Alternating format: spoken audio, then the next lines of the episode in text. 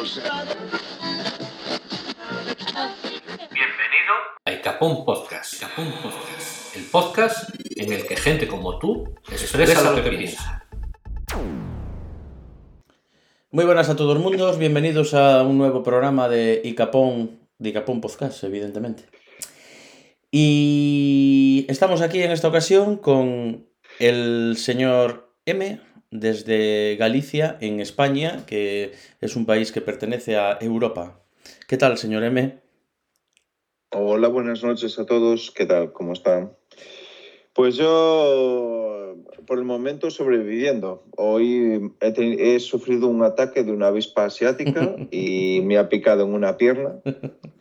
Y ahora mismo no sé si a lo mejor para ma- mañana me muero por el veneno, me convierto en el siguiente Spider-Man. No. ¿Cómo, cómo, tienes, ¿Cómo tienes la pierna? Porque íbamos andando el señor M y yo, dando un apacible paseo de, de domingo, dos, eh, dos hombres maduros en edad de merecer, eh, haciendo de domingueros, y a los dos minutos de iniciar el recorrido, eh, se podía ver al señor M iniciando como, como una especie de baile en el que no era un baile. Se cargó a pisotones una velutina, pero la, la dejó, como decías tú, en 2D. Eh, el señor Presi decía, pero era pequeña. Y dije, claro, cuando la pisé, porque la miraste en 2D, porque la pisé con toda la fuerza que tenía en ese momento. Joder, pero se puso de mala hostia. El, el señor M no, no lo llevó bien, es un animalito que se defendió, pero tú no veas cómo se, se enfadó y luego andaba muy rápido. El Vamos a ver, señor M es como Alejandro Sanz, siempre pisando fuerte. Siempre pisando fuerte, sí. Pero mira que le pegué fuerte que perdimos hasta el cuerpo. O sea, no, no sabíamos dónde estaba. No, casi no Pero era bueno. indetectable, ¿eh? se la cargó y empezó, mierda de velutina, me cago en la puta. Y yo, hostias. No, pero le dejó un, la verdad es que le dejó un bocañón en el, en el, en la pierna que tenía un agujero ahí, ¿eh? Pero no te hinchó más, ¿no? No, por el momento me parece que estoy resistiendo el veneno. Eh, pero eso sí, me, me entra ganas de volar por ahí y picar a alguien, no sé. Eso es normal, Anda. A ¿verdad? lo mejor te Vas a ser conviertes... velu- velutino men. Es lo que estaba Velutino pensando yo, el Men. hombre velutina. Ahora que están de moda las películas de, de hombres con animales mezclados. Sí. Sí, no, bueno, pero esto puede ser o acaba en una película de terror de hombre mezclado con un animal de los 80, que normalmente es de terror, ¿vale? O las de ahora de Marvel de me pica una araña y me convierto en Spider-Man, ¿no? No, Pues mejor las de Marvel, ¿no? Sí, mejor. Igual, igual puede salir de protagonista en la nueva sesión de Stranger Things. Sí, sí, puedo hacer de el que, el que- no sé de qué voy a hacer, no sé qué voy a hacer. No, pero, Bueno, pues pero debe ser dolorosa, porque la verdad es que esos bichos son grandes de. son, son grandes y, para mí que tienen más veneno, vamos, eh, no sé. Nunca me picó ninguna velutina, pero a otra avispa, avispa sí. Como lo había comentado el señor la M. paré yo, señor Presi, me abalancé, ¿de acuerdo? Como un compañero que se abalanza protegiendo a otro. Y la paré para que no te picase a ti, ¿de acuerdo? Ujú. Para que no te picase y ya está. Es que Solo bueno. me faltaba decir, solo que me quedan dos días para jubilarme, ¿sabes? Porque ya, ya era evidente que me iba a picar a mí. Ya me, me llega al corazón. Mira, ya, corazón. ya tienes como el instinto de superhéroe. Sí, Le salvaste la vida Sí, sí, preso. sí. y eso antes me, tiré sobre la granada. Oye, sabes que un gran poder conlleva una gran responsabilidad. Estás obligado a hacer el bien. Lo sabes, Estoy ¿no? obligado a hacer el bien a partir de ahora, ¿no? Sí, deberías de salir por las noches ir Ya por no ahí a, el de- señor M. a detener maleantes. el, este, velutino men. Belutino Men. Belutino Belutino Men. Puede ser un nuevo. Me lo apunto como posible título para el final, para dar una idea. Belutino Sí, Men. la verdad es que Bel- Belutino.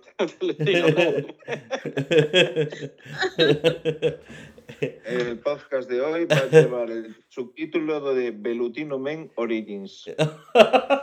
Origins. Está bien. Bueno, eh, como lo habéis escuchado, también tenemos con nosotros al señor Kofi Ole, que desde Edimburgo eh, va a estar con nosotros en este mundo virtual, en el que no hay distancias, no hay separación, en este mundo en el que nos encontramos, estamos todos aquí juntos. Y tenemos al señor Café Qué Ole. bonito. ¿Qué tal, señor Café Ole? ¿Cómo está usted? ¿Qué Yo, tal la muy bien, de maravilla, como siempre. A mí no me ha picado ninguna velutina. Yo he dormido hasta las 3 de la tarde hoy.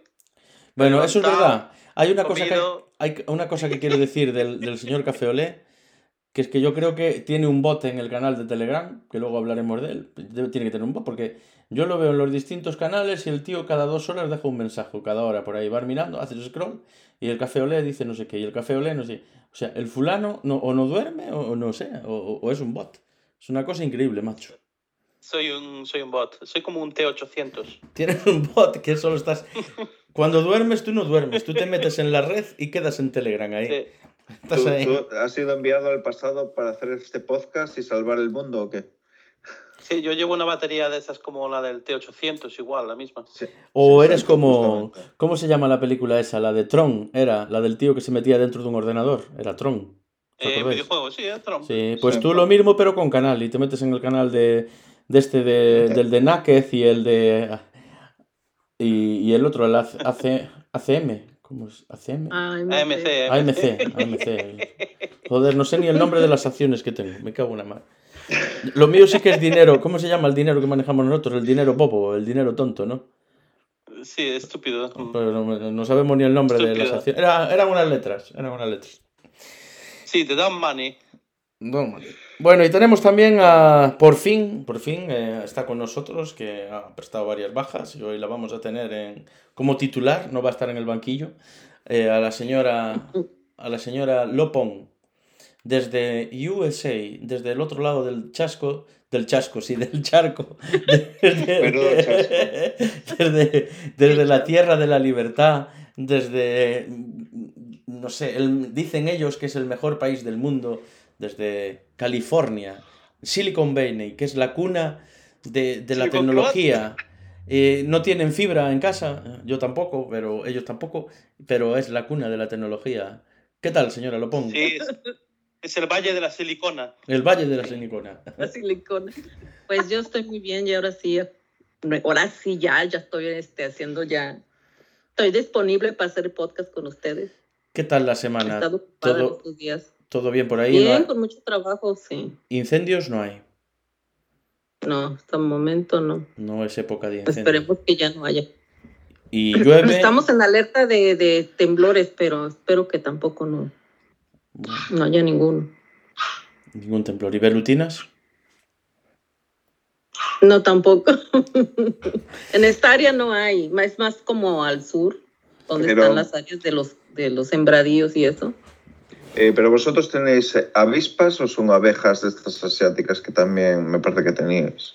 Sí, son esas, sí. Son Abejas. ¿no? avispas y abejas, esa eh, también, la velutina. A vosotros el pack completo. Vale. Sí, No, No, las asiáticas no pueden entrar, que el, el Trump les puso un, les puso un ban. Un mundo. Ujú. Entran como cualquier inmigrante por México. por México. Buscando estar en el mejor país del mundo, en la tierra de la Cruzan, libertad. ahí, cruzan la línea por En ahí. USA también los animales, también las abejas van para USA. Exacto. Bueno, pues vamos a, a iniciar el podcast. eh, eh, vamos a ver, eh, estoy, tengo, estoy anotando las cosas últimamente para, para, que no se, para que no se me olvide. Y antes de nada, vamos a dar los saludos, que luego al final se nos va la olla. Y nada, vamos a- a saludar a, a la gente que siempre nos iba, la más fiel. Tenemos a un nuevo... eh, bueno, tenemos una persona que le queremos a- eh, agradecer que ha metido un montón de gente en el canal de, de- de Telegram, a Roger Ape, que seguramente nos esté escuchando. Eh, creo que lo digo bien, Roger AP. Roger AP. Sí. Debe estar bien, está bien. Pues, mm, pues muchas gracias, señor Roger, y siéntase usted saludado, no sé ni de dónde es ni nada, pero bueno. También saludamos a Cecilia, nuestra, una de las más fieles eh, seguidoras, al English Pit English, que nos escucha todos los podcasts y que nos insta a hacer más. Saludamos también a nuestro técnico de, de sonido, que él sabe quién es, nos- yo sé quién es, vosotros no sabéis quién es, pero da igual, también que se sienta saludado el técnico de No, sonido. di, di su nombre también. No quiere, por eso es el técnico. Y recomendamos eh, otros podcasts también. Hay un podcast que queremos recomendar y también saludamos al señor eh, Damián, a Damián Tiscornia. Y tiene un podcast, tiene varios podcasts. El hombre es el hombre podcast y todo es muy, la verdad es que da gusto escucharlo de cualquier cosa, porque ya es la ya es como es él, que es de este tipo de gente que da igual lo que te cuenta, que, que da gusto con él. Eh, sobre todo a los que les gusta la... Está muy trabajado los podcasts que tiene el de Mitorias. Los que les gustan la historia y los, em, las anécdotas de la historia, eh, es un podcast que, que hay que tener en cuenta. Y bueno, vamos a hablar de, Telegram, ya que, el, eh, como decía antes, el señor Roger Ape, pues eh, no sé cómo hizo, pero ahí hizo unas gestiones y hay un montón de gente en el canal de Telegram, más de los que estábamos al principio. De repente apareció ahí una avalancha. Y nada más eh, entrar un montón de gente, al poco ya empezó a salir algunas, justo después de que yo haya metido una noticia. No, no creo que haya tenido nada que ver. La noticia es la de... Bueno, es, em, dice, es una noticia del periódico que dice, del periódico.com, que dice que satanistas eh, desafían a antiabortistas en Texas. Y hubo aquí un debate en Telegram sobre mm, si era recomendable hablar de ciertos temas que podían ofender a la gente, a la gente que había tenido, como esta, ¿no? La gente que había tenido un aborto, la gente que pensaba que nos tomamos eh, la religión como cachondeo. Pero bueno, aquí la verdad es que no intentamos ofender a nadie, solo nos reímos de todo y aparte de nosotros mismos, sobre todo. Y si empezamos a cerrar temas, la verdad es que cualquier cosa puede ofender a la gente. Porque si hablamos de ahora como estoy yo con la tierra de la libertad de Estados Unidos, pues imaginaos lo que puede sentirse mucha gente. Pero nada, eh, yo creo que simplemente entró gente que gente que entra a ver el canal y luego casualmente salió después de que yo pusiera la noticia. Porque si no tenía récord yo, ¿eh? Venga, va a cagarla en un momento. ¿No? Y nada, hemos puesto a lo largo de la semana, vamos puesto en el canal de Telegram de Icapón, Icapón Chat se llama el canal, os podéis unir, el que quiera. Y, ahí a lo largo de la semana eh, los miembros del, del programa Icapón estamos poniendo siempre noticias. El señor M venga a poner noticias, el Café Olé venga a poner noticias, la señora Lopón es que no para, es una pasada. ¿no? Venga, noticias todos los días, es levantarse y...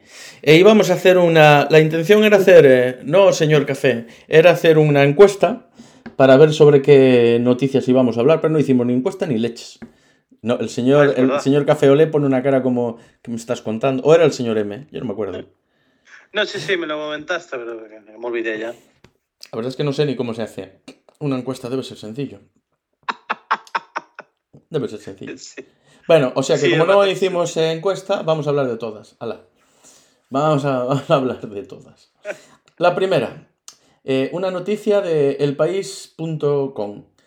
Las, chipa- las chicas guapas comen sardinas en lata. ¿Qué os parece? No me digáis que tengo que leer la noticia. Yo creo que durante un segundo se ha quedado en silencio como se ha caído todo después de escuchar esta noticia. ¿Qué?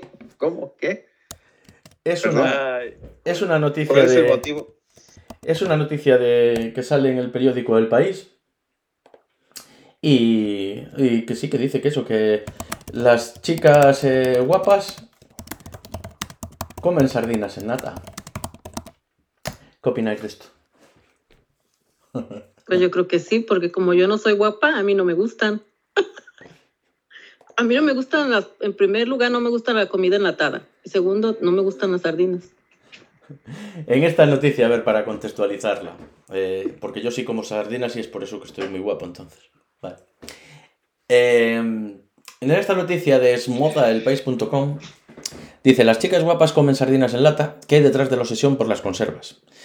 En la génesis de los alimentos que se ponen de moda interviene la cultura de la dieta mel disimulada, la estética instagramizable y el ansia por ser el primero en adoptar una tendencia. La artista digital californiana Petra Kortik sabía lo que hacía cuando colgó en Twitter una foto de su cena, que consistió en una lata de atún de la marca gallega La Brújula, una baguette de masa madre, sal y mantequilla. Más o menos lo mismo que los cientos de usuarios, usuarias casi siempre de Instagram, que en los últimos meses han estado posteando bodegones artísticos de sus muchas latas de conservas, casi siempre de marcas españolas y portuguesas clásicas, como Spinel, Nuri y Orla Sagasti. Hay quien las ordena formando un cuadrado perfecto, quien las esparce artísticamente sobre la mesa, quien las etiqueta con distintos grados de, iba a decir de orina, pero es de ironía, bajo la etiqueta Teens de Fish Porn, quien las enseña semiabiertas en un ángulo atractiva con una rebanada de pan de masa madre al lado, quien las pinta a la acuarela, etcétera, etcétera. Y esto parece que está de moda en, en Instagram. Será por los conservantes. Igual es eso. Igual. Señor M, Yo creo que es una, no, yo creo que es más por moda, ¿no? Porque como esta actriz puso eso, pues todas la siguen. Pero pues no decía sardina, decía tú. ¿Verdad? sí, pero bueno, pues la noticia, la noticia... Nos estamos cambiando de pescado. Mm, mal. Eh, hay una gran diferencia entre sardina y atún, ¿eh? Sí. Atún es un nivelazo, sardina es como... ahí. A mí todavía el atún sí me gusta. La Ujú. sardina no. Ah, bueno, yo me hacía unos bocatas de la hostia con sardinas enlatadas de esas. Media barra de pan. Venga, sardinas. ¿Pero cuántas latas ponías ahí? Las que me encontraba por el armario. ¿Y eran todas de sardinas, seguro? Bueno, yo cuando tenía hambre me comía cualquier cosa. O sea, que sardina, atún, lo que, lo que venga. Calamares. Pues yo opino que es otra moda más, como la señorita Lopón. Otro invento para poder sacar unos cuantos likes y, y unos cuantos retweets. Bueno, son. Las, las sardinas en lata son bastante sanas. Oye, Hombre, café, Dentro, dentro de lo que es la comida enlatada, pues sí, es bastante sano. No te estoy hablando de que comida enlatada tipo carne enlatada o cosas así, que eso ya lleva más de todo. Pero, por ejemplo, lo que consumimos aquí es bastante... Lleva como mucho que aceite de oliva, del peor aceite de oliva, o sea, están basados en aceite de oliva. Pero, pero Bueno, bueno, aquí- todavía es bastante... Aquí ponen el atún. El atún está enlatado en agua. Sí, aquí también. También, ¿no? bueno, sí, lo hay. la opción. Lo, lo normal que esté en aceite. No, Eh, lo normal- Café Olé, eh, tú pusiste la noticia de que una Violeta abonará a Estados Unidos con un anuncio sobre NAC. Naked. Sí, bueno, ya ocurrió. Naked. Bueno. Naked, no, naked. bueno, bueno, bueno, estamos. ¿Qué me estás insinuando? Naked y- ¿Estás insinuando que. Eh, que pronuncio mal? ¿Cómo? No, ¿Qué? no lo está insinuando. No lo está insinuando. No lo está insinuando. Sí, se hizo un crowdfunding y, y se contrató una avioneta pues con un letrero, ¿no? De, de NAKD y pues voló por, me parece que Santa Mónica y toda esa área. Bueno, Bueno, no conozco. ¿y le dan ahora? Está cerca de Los Ángeles.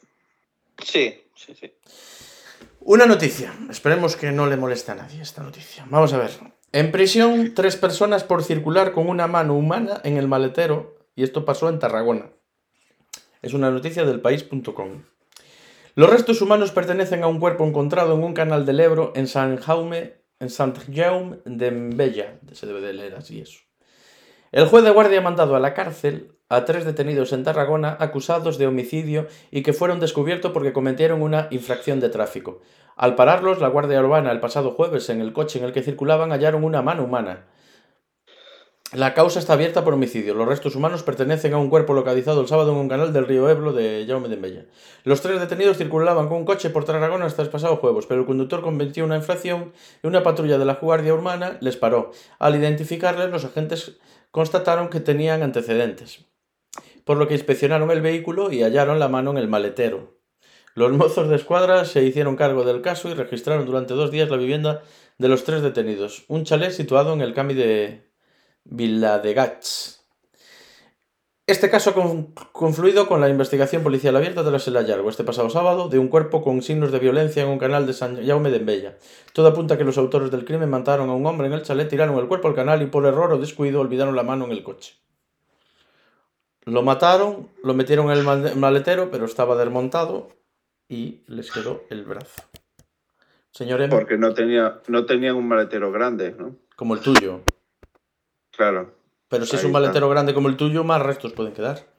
Yo estuve a punto de obligar al señor Prese a, a que, que se metiera en mi Me maletero. quería meter en el maletero el tío. Me quería meter en el maletero. Señor, sí, sí, sí, sí. señor Me abstengo. no te quieres pronunciar. No, es que no, no sé qué quieres que te diga sobre el tema. Es un poco macabro. Señora Lopón, Es que está, es- sí está un poco raro. O sea, si vas a, a matar a alguien, te cercioras de que no quede rastro, ¿no? No, que no te ¿Cómo es que se les olvidó la mano? Pero la mano es Mm. grande para que no la veas, no sé. Igual era de noche. Era de noche y no, y no veías una mano que tenías en el maletero, pero que era una furgoneta enorme el coche o qué. No sé. No tendría luz. Bueno, otra noticia No, del despiste, país.com. Un hombre saca una pistola falsa para exigir que se baje la música de un acto feminista en Castellón. El autor de las amenazas ha sido identificado por la policía local, que está investigando el suceso. La policía local de Castellón, es que los policías locales en Cataluña no paran, ¿eh? De Castellón. es que está en que se sale. Han identificado a un hombre que sacó una pistola falsa para exigir que se bajara la música en un acto feminista que se estaba celebrando este sábado por la noche en la Plaza Isabel la Católica. Los hechos se produjeron sobre las 2 10 y 5 de la noche, cuando el Centro Integral Municipal de Seguridad y Emergencias recibió varias llamadas alertando de un altercado en dicha plaza, en la que un hombre estaba causando desórdenes y esgrimía un arma de fuego, que resultó ser de juguete, como amenaza. Hasta el lugar se movilizaron varias dotaciones de la policía local de Castellón, los superhéroes, cuyos agentes observaron que había pocas personas en la plaza. Una de ellas se les acercó y, explicó que minutos antes un hombre había sacado una pistola y había amenazado allí a los presentes para que bajasen el volumen de la música. Los testigos entregaron a los agentes una pistola de juguete que portaba el hombre y que había dejado en la plaza cuando al ver que la gente se le echaba encima salió huyendo junto a un menor en dirección a la calle San Félix, según explican las fuentes. Mientras los agentes recababan información, el CIMSE recibió una llamada de un hombre explicando que se encontraba en su domicilio y que tenía miedo de bajar a la calle, ya que estaba siendo amenazado por un incidente en la Plaza Isabel la Católica. Los agentes averiguaron que esa persona que llamó al CIMSE era el autor de las presuntas amenazas con el arma flausa, porque procedieron a identificarla y a encoar diligencias a prevención por si los actos realizados constituyen un delito, según las mismas fuentes.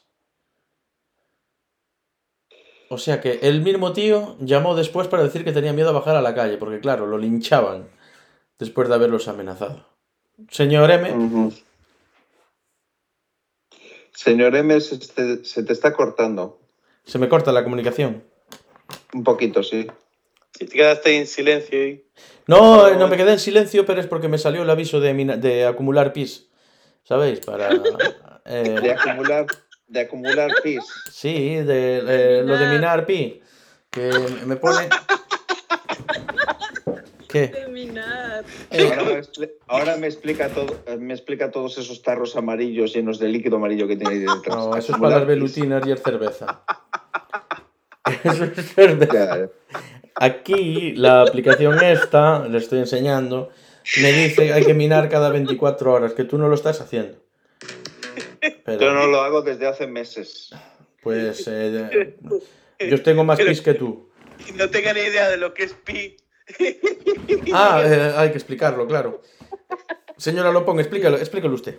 Si no, ya hablo yo ¿Qué? mucho todo. Lo que- ¿En qué consiste Señora acumular Lopón, pis? Baile para mí, con mi ¿Por qué? títere, baile ¿por para qué? mí. ¿Por qué me echas a mí la bolita?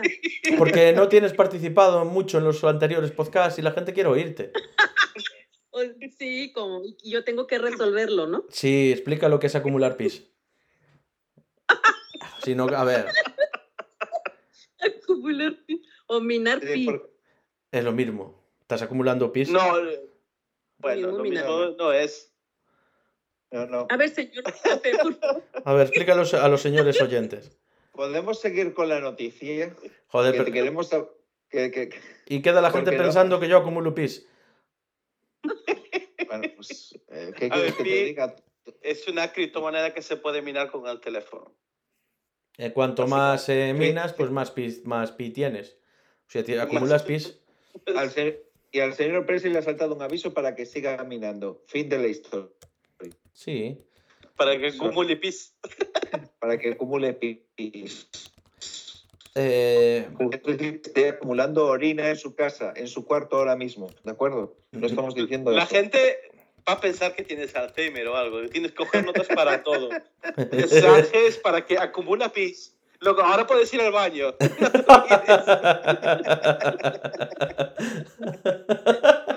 Oye, pero no, pero eh, Yo no sé si es que tuve el coronavirus o algo, pero de verdad que tengo la hostia de lagunas cada vez, eh, cada vez más, ¿eh? Me olvido de movidas que yo pienso que son banales, pero luego resulta que son importantes. Pero bueno, Como acumular pis. Como acumular pi. Oye, a, a ver, eh, opiniones sobre la noticia. Vamos a centrarnos. Señor M. Señor M. Se que- Yo, ¿qué quieres que te diga? Que un tío va a. Sí, sí, sí. Eh, pues el señor presidente no me escucha. Ah, sí, te, te escucho, sí. Hola. Sí. Ah, Sí, vale, sí. vale. Como, como no me escuchabas, decías, ¿qué pasa? Bueno, Le llegó tu Eh, mensaje. No. sí, debe de ser. Sigue, sigue acumulando pis, por favor. Le llegó un mensaje. Hora de acumular caca. Y, y saca, saca ahora un retrete portátil y yo me muero. Ay, eh, ¿qué, ¿qué opino de la noticia? Que el tío es idiota, evidentemente. ¿Cómo vas amenazando con un arma aunque sea falso? Después quieres que la muchedumbre no vaya por ti, por favor. Pero ¿hasta qué punto es un delito utilizar un arma de, de juguete? Eh, bastante. Amenazar a una persona aunque sea con un arma, simulando que es un arma, es un delito. A ver, Simul- No, si simulas un- que es un arma, es un delito. es un delito el hecho de amenazar a alguien. Sí, Sí. pero si tú le enseñas un arma de juguete a alguien, ¿hasta qué punto es delito eso? Pero es Pues como si sales con un cuchillo, de acuerdo, aunque sea de goma. Aquí sí es un delito, porque Es- si llega la policía y ve a este hombre con esa arma, la policía no sabe que es falsa. Entonces, si él los les apunta, la policía lo que va a hacer va a ser dispararle. Y después se van a enterar que es falsa, pero él pero- cometió ese delito. En Estados Unidos es otro mundo. Sí. Aquí esa persona ya no estuviera aquí. Aquí No es llegaría como la. España. Llegaría primero la policía local, miraría el percal, llamaría a la policía nacional, la policía nacional llamaría a otros. Y así seguido echándose y Claro. siete horas después Además, llegaría sí. alguien. Bueno, y eso ahí, por ejemplo, aquí en Edimburgo no tienen ni pistolas, que van, van desarmados la policía. Ya, Bueno, al menos, al menos que sea la especial o la secreta, eso sí tienen armas. O sea, los de Pero lo que uniforme no llevan armas, pero No, los, los que van de incógnito sí. no. Sí, a aquí, ver, por, hay, aquí, por ejemplo, en este país, hay cuerpos que sí. la- la mayor- no es como en Estados Unidos, aquí la mayoría de armas que hay en este país son de caza. O sea, no hay. No hay. eh, no, no tenemos a la disposición de la civil- de los eh, de la, del De la civil civilización. eh, una, un M16 o yo qué sé, algo, una, una semiautomática, ¿de acuerdo? No tenemos nada de eso, ¿sabes? Porque no vamos a cazar, yo qué sé, rinocerontes. Ya. Pues es simpático, pero aquí no llevan ni, ni arma ni porra, pero sí llevan chaleco de balas. Mira, aquí como este, la cantidad de armas ilegales que hay, Mm. pues es lógico que un policía al ver lo que trae un arma no, no va a saber que es de juguete. No Ha habido, ha habido casos en donde niños, niños se andan en el parque con rifles, la policía se para pensando que son de verdad, el niño jugando, eso Ujú. ocurrió hace como unos cinco años, el niño creo que tenía autismo. El niño se le ocurrió por jugar, les apuntó a los oficiales y estos le dispararon. Fuerte. guas. Y era, era un arma, un rifle de juguete. Así pues te digo que si aquí hubiera hecho eso esta persona, ya Es mala no idea. existiera. Es mala idea. Nuestros oyentes de Estados Unidos eh, no le hagan la broma a los policías de sacar una pistola falsa. No se lo toman bien. Es un inciso. Siguiente noticia. Siguiente noticia. Esta es una noticia que la sacamos de noticiasdenavarra.com. Esta noticia eh, es una noticia que se estuvo escuchando a lo largo de toda la semana. Aparte que unas cosas muy raras, tan raras que eh, difíciles de creer. El obispo de Solsona renuncia a su diócesis por amor a una escritora de novela erótica. Bueno, había que poner el oficio. O sea, eh, la noticia es que hay un obispo, de hecho creo que era el obispo más joven de, desde luego de España, pero igual de Europa. No sé cuántos años tiene, pero se le ve, debe tener 40 y pico, no sé si tendrá 50 este tío. Y... Fue, fue, ¿Qué fue nombrado los 40, me parece. ¿De qué te ríes, Café? Que, va- que cuando dijiste el más joven de Europa, yo pensé que era un tío de 20 años o así. Pero me suelta de 40 o 50 años. Y digo, joder. Hostia, que es un obispo, joder. Mírala, Ah, bueno, obispo, claro, obispo. tú sí, piensas en los obispos, eh. El otro se ríe. eh. No era una broma. Sí. te- Me hace aparte- gracia, ¿qué quieres que te diga? Yo veo abajo en la pantalla al café olé riéndose y arriba la cara de buen niño que tiene este señor. Bueno, pues esta noticia dice que el obispo de Sonora renuncia a su diócesis por amor a una escritora de novela erótica. El polémico prelado, acusado de promover en terapias de conversión de homosexuales, reconoce haberse enamorado y dice querer hacer las cosas bien. Al parecer esto había dicho algo de... eh, o había recomendado que, que los homosexuales hicieran terapia para convertirse a, a heterosexuales y ahí ya pues, estaba dentro de la polémica. Pero bueno. Mm. Eh, Bueno, Xavier Nobel sorprendía a la comunidad eclesiástica el pasado 23 de agosto al anunciar, su- eh, al anunciar su renuncia al cargo de obispo de Solsona, un agradable municipio de la provincia de Lleida. Lo hacía por motivos estrictamente personales, de los que no proporcionó más detalles.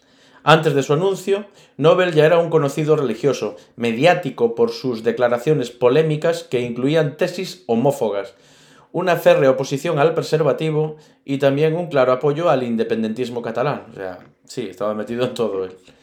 Apenas dos semanas más tarde del anuncio, esta noticia la tiene toda, de estas que me recomendabas que no hablara ni que pusiera en el canal. Tiene iglesia, homosexualidad, tiene, vamos, eh, lo tiene todo para que, para que, vamos, tiene, pa' liarla, tiene vamos. eso, tiene religión, tiene homofobia, tiene de todo, sí. Sí, no, vamos, Tiene esto no.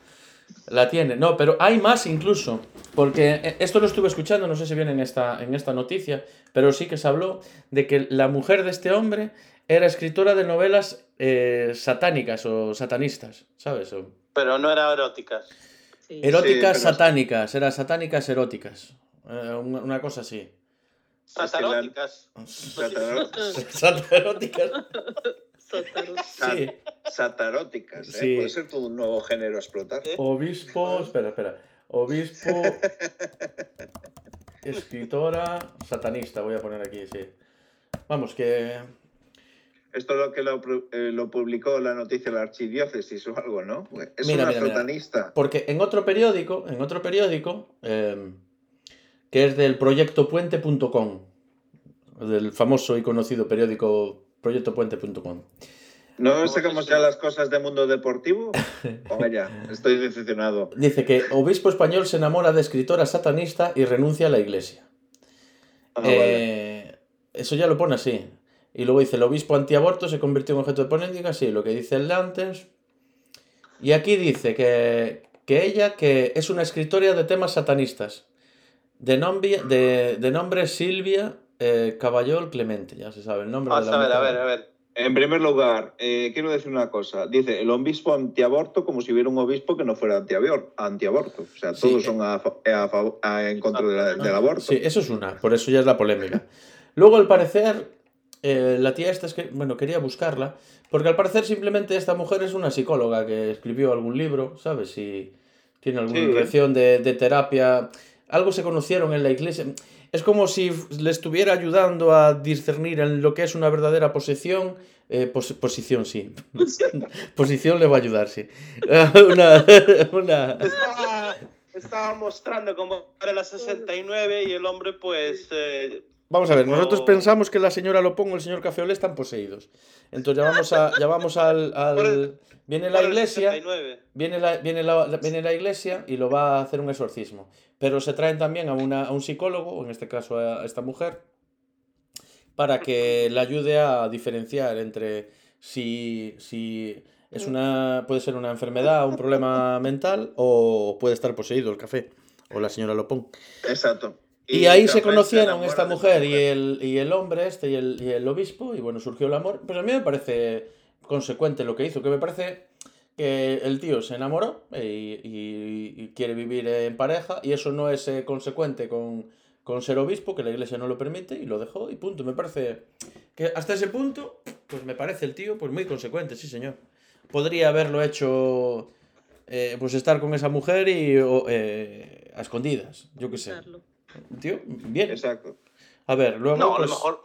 O a lo mejor lo hizo durante un tiempo hasta que lo pillaron y, y dijeron o lo dejas o, o lo dejas. Y luego todo esto de que sea satanista y todo esto, la... esto me da que ya es por el morbo de, de, de la noticia, ¿ves? Mi opinión, Es, vamos. es morbo. A ver, todo lo que sea sexual, erótico y demás para la iglesia es algo satánico. Bueno, no. Para la iglesia ahora mismo Sí. en España debe de ser un duro golpe. De decir, hemos perdido al obispo más joven porque se quiere ir de la iglesia. De hecho, están diciendo que esto todavía tarda un tiempo. O sea, lo de. No, él no está apostatando ni nada, no se está saliendo de la religión cristiana, simplemente está dejando su cargo dentro de lo que es la iglesia porque quiere abandonarlo porque siente que su vida está en otra parte. Pues a mí me parece que el tío- el matrimonio. Que el tío quedó Supongo. bien. El tío quedó bien, porque el tío fue consecuente. Lo que A ver. pasa es que estas, estas, estas conductas eh, normalmente no, no la permite la Iglesia porque, uno, eh, en los altos cargos como obispos, pues queda bastante mal. Y segundo, la, la Iglesia tiene muchas intenciones de que, de, que, de que nadie que sea un alto cargo y que tenga muchas responsabilidades dentro de la Iglesia pueda abandonar para, para, por decirlo así, que abandone el cargo cuando se le ha otorgado. Por eso incluso están dilatando el tiempo para decirle que le- se lo han concedido. Porque incluso tienen que darle de baja de, de ese cargo. No, bueno, no sé cómo Sí. es darle de baja o... yo si le dan de baja en la seguridad social. Sí, le dicen, mira, eh, te han concedido 720 días de paro y tal, y, y tal, y eso. O igual va por una TT, ¿no? Va a hacer cuando toque Sí.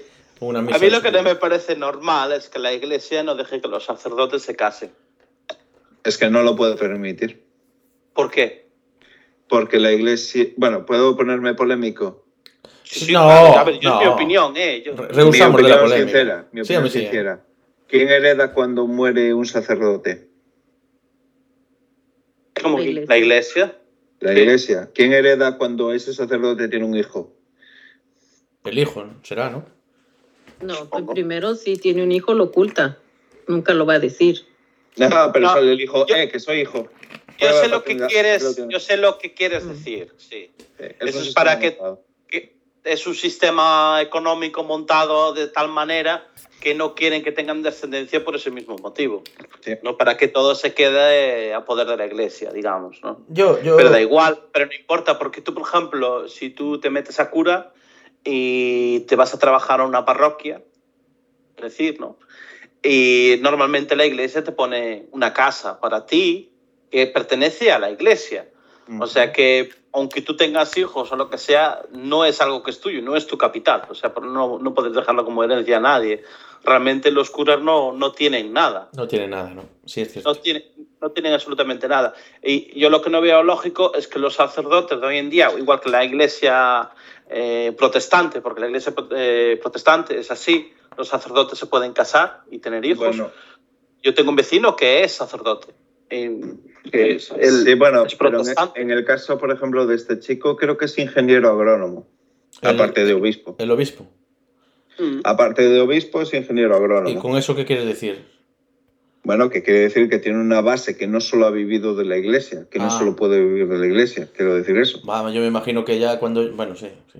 Da igual, pero él, eh, él aunque tenga un capital o lo que sea, el día que se muera, pues quedará, quedará heredado a su familia, no a la iglesia.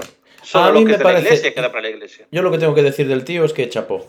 Aparte que tuvo que ser una decisión muy difícil para él y me parece que el tío fue consecuente y vale que la iglesia no acepta que solo los sacerdotes se, se casen. Pues bueno, pues eso ya lo saben cuando se ordena.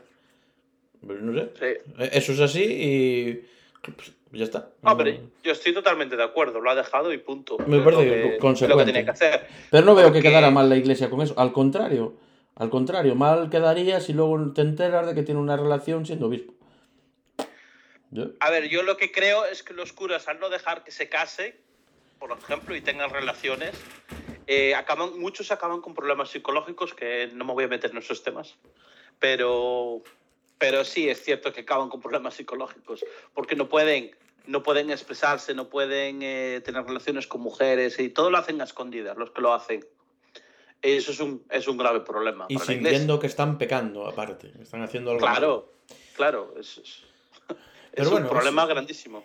A ver, tú puedes ser, eh, mm, puedes creer en una religión, creer en Dios y seguir la religión porque no tengas relaciones sexuales, no eres más puro o menos puro. Es, es la ley de la naturaleza. Es algo normal.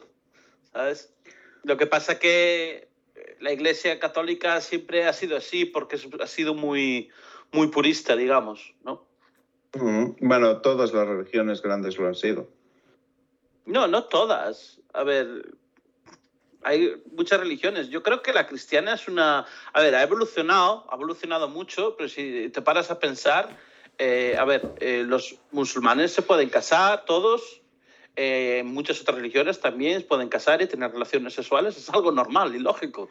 Sí, pero bueno, estás hablando del Islam, pero el Islam no tiene un centro común, mientras que, por ejemplo, el cristiano, no? católico, el cristiano católico no tiene un centro... Hay muchas, o sea, digamos que hay muchas versiones e interpretaciones de lo que es el Islam dependiendo de cada país. No, el Corán es único y verdadero. El- O sea, sí, para, ellos solo hay un Corán. solo- Y la, Exactamente. Y la Biblia. Exactamente. Pero es que solo hay un Corán. A ver, pero el Corán no ha evolucionado, digamos. El Corán siempre ha sido el mismo libro. Y la Biblia igual. No, la Biblia ha, ha evolucionado. La Biblia. Sí, claro, hombre. A ver, no es lo mismo. A ver, por ejemplo, no es la misma manera que se rezaba antes a la que se reza Claro. No, ahora. no, no. pero Yo, yo digo lo que es la Biblia. Entonces, lo- los- Lo que te quiero decir es que mientras el Corán, de acuerdo, ha seguido bastante intacto a lo largo del tiempo, ¿vale? Eh, la Biblia, por ejemplo, ha sido, bueno, eh, hay los, ¿cómo se dicen? Los eh, libros apócrifos de la Biblia, los que escribieron los otros apóstoles. Mm. Ujú. ¿Sabes lo que te digo? Sí. Esos son los libros que no están reco- reconocidos oficialmente por la Iglesia. Vale, y por ejemplo, eh, ahora mismo, incluso dentro del judaísmo, ¿vale? Eh, ha, ha habido muchos cambios desde las escrituras originales, incluso eh, eh, en menos de 100 años los ha habido. Por ejemplo, la figura de Lilith ha desaparecido totalmente dentro de lo que es la... Es que no me... no- ¿La Torá puede ser? No, no sé cómo se llama. No sé, no sé tanto de los judistas. Pues eso. eh, Dios. Era la primera esposa de Adán. Nadie sabe que Adán tenía dos esposas, que ¿Ah, Eva sí? fue la segunda. ¿Sí? Sí. Sí. Hombre, es que la historia de Adán y Eva es un poco. No, no sé.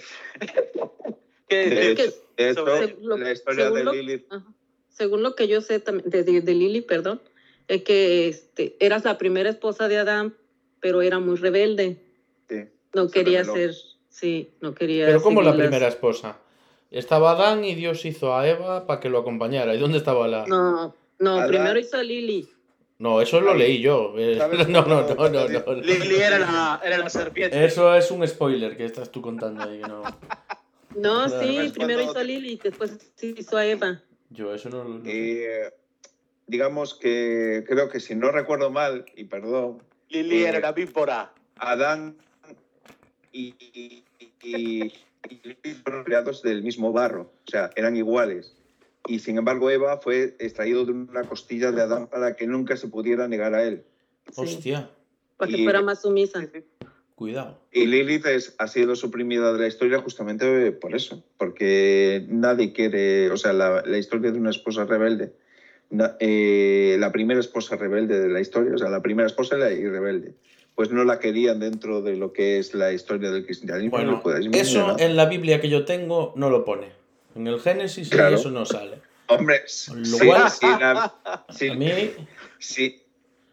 Hombre, la Biblia que tú tienes se basa en los, los, los apóstoles, que al final eran judíos, ¿de acuerdo? ¿No? Sí, sí. Sí, ¿no? Jesús era judío. Porque tenemos a Pablo, que es el padre de la Iglesia Católica, ¿no?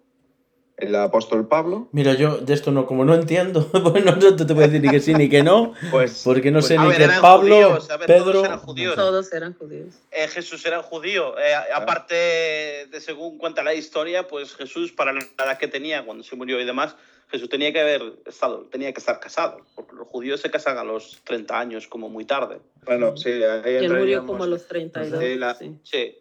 De los, los, los, eh, eso, los apócrifos, los, eh, joder, es que no me acuerdo cómo se dice. La los caña que nos van a meter en apócrifos Telegram. De los apóstoles, ¿vale? Decían justamente que uno decía que, eh, por ejemplo, eh, la, joder, ¿cómo se llama la famosa prostituta de la Biblia que acompañó María Magdalena. Magdalena. María, Ma- Ajá. María Magdalena nunca se decía en esos, en esos tratados que fuera una prostituta, decía que acompañaba a Jesús, que le daba frecuentes besos en la boca, que, Claro. que siempre estaba con él y claro, por ahí se entiende de que a lo mejor sí eran un matrimonio, pero no, eh, ni tampoco el judaísmo.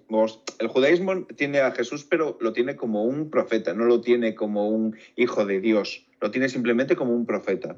Mientras que el cristianismo sí que lo recoge como el Hijo de Dios hecho carne, o sea, el Hijo Dios, Claro. Dios en persona en la tierra, ¿vale? Pero en estos mismos dice que él está, eh, que, que en esos eh, eh, escritos estaba casado con ella. Claro, esa es la posibilidad. ¿Cuánto Eh, estás aprendiendo, pues, señor. Presi, eh?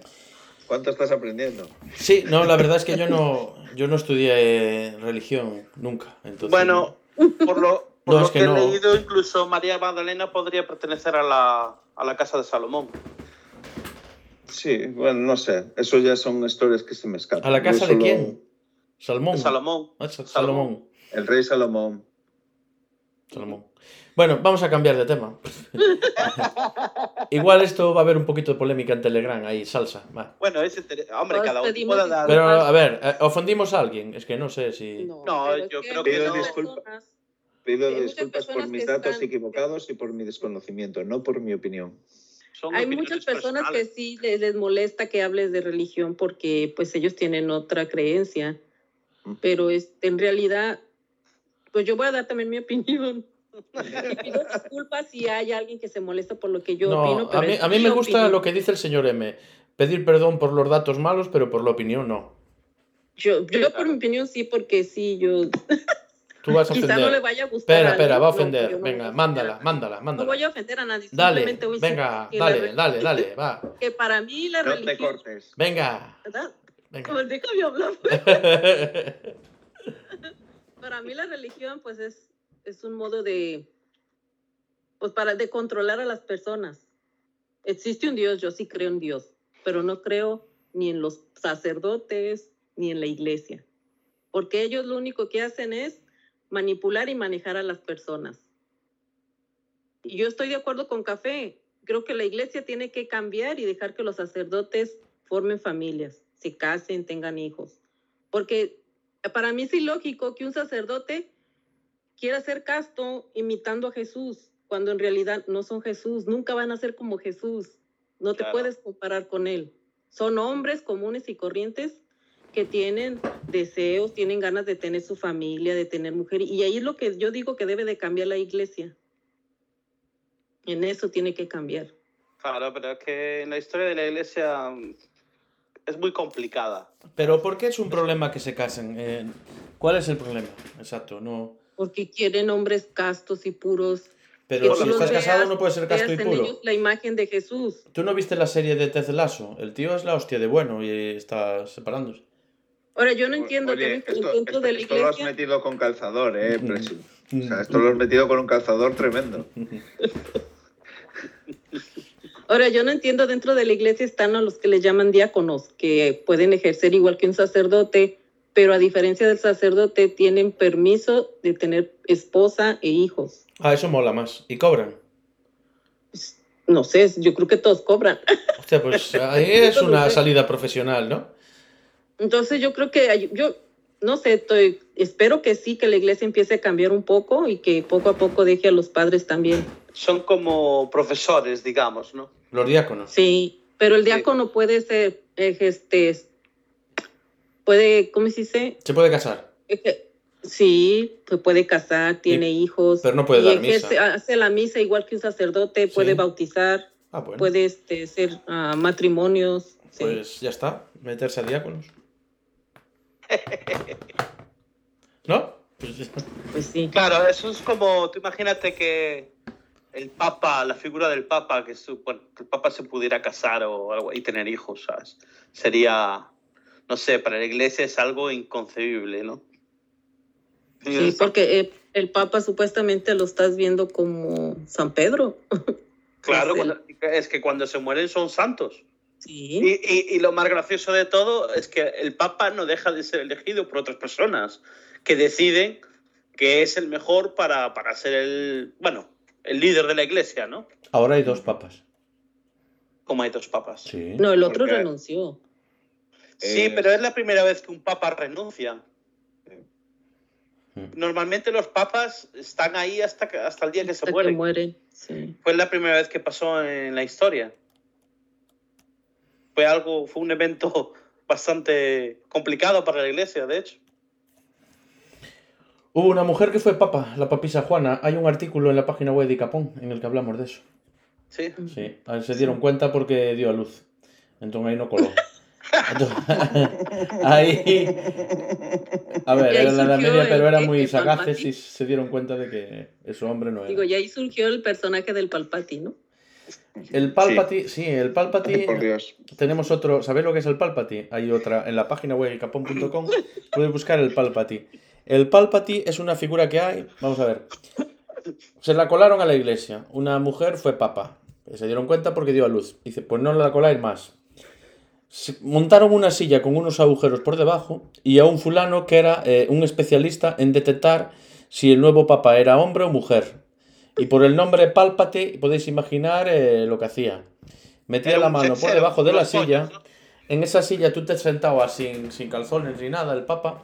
Le colgaban los testículos hacia abajo, el pálpali, el le, le- le tocaba los, eh, las pelotillas y entonces decía, tiene dos y colgando y bien grandes. Aparte tenía eso, a bene due, lo decía, esto es cierto, y poder ver la silla por ahí. Entonces era. Yo- había un tío que yo era el tocapelotas que, oficial, que era Tal y como lo pones, parece que le iba a hacer la tortura de la película esta de James Bond, la de Casino Royale, cuando le hacen lo del el vareazo por debajo de la silla. Ah, no sé si lo- Sí, sí, lo recuerdo. Sí. Yo no me acuerdo de eso.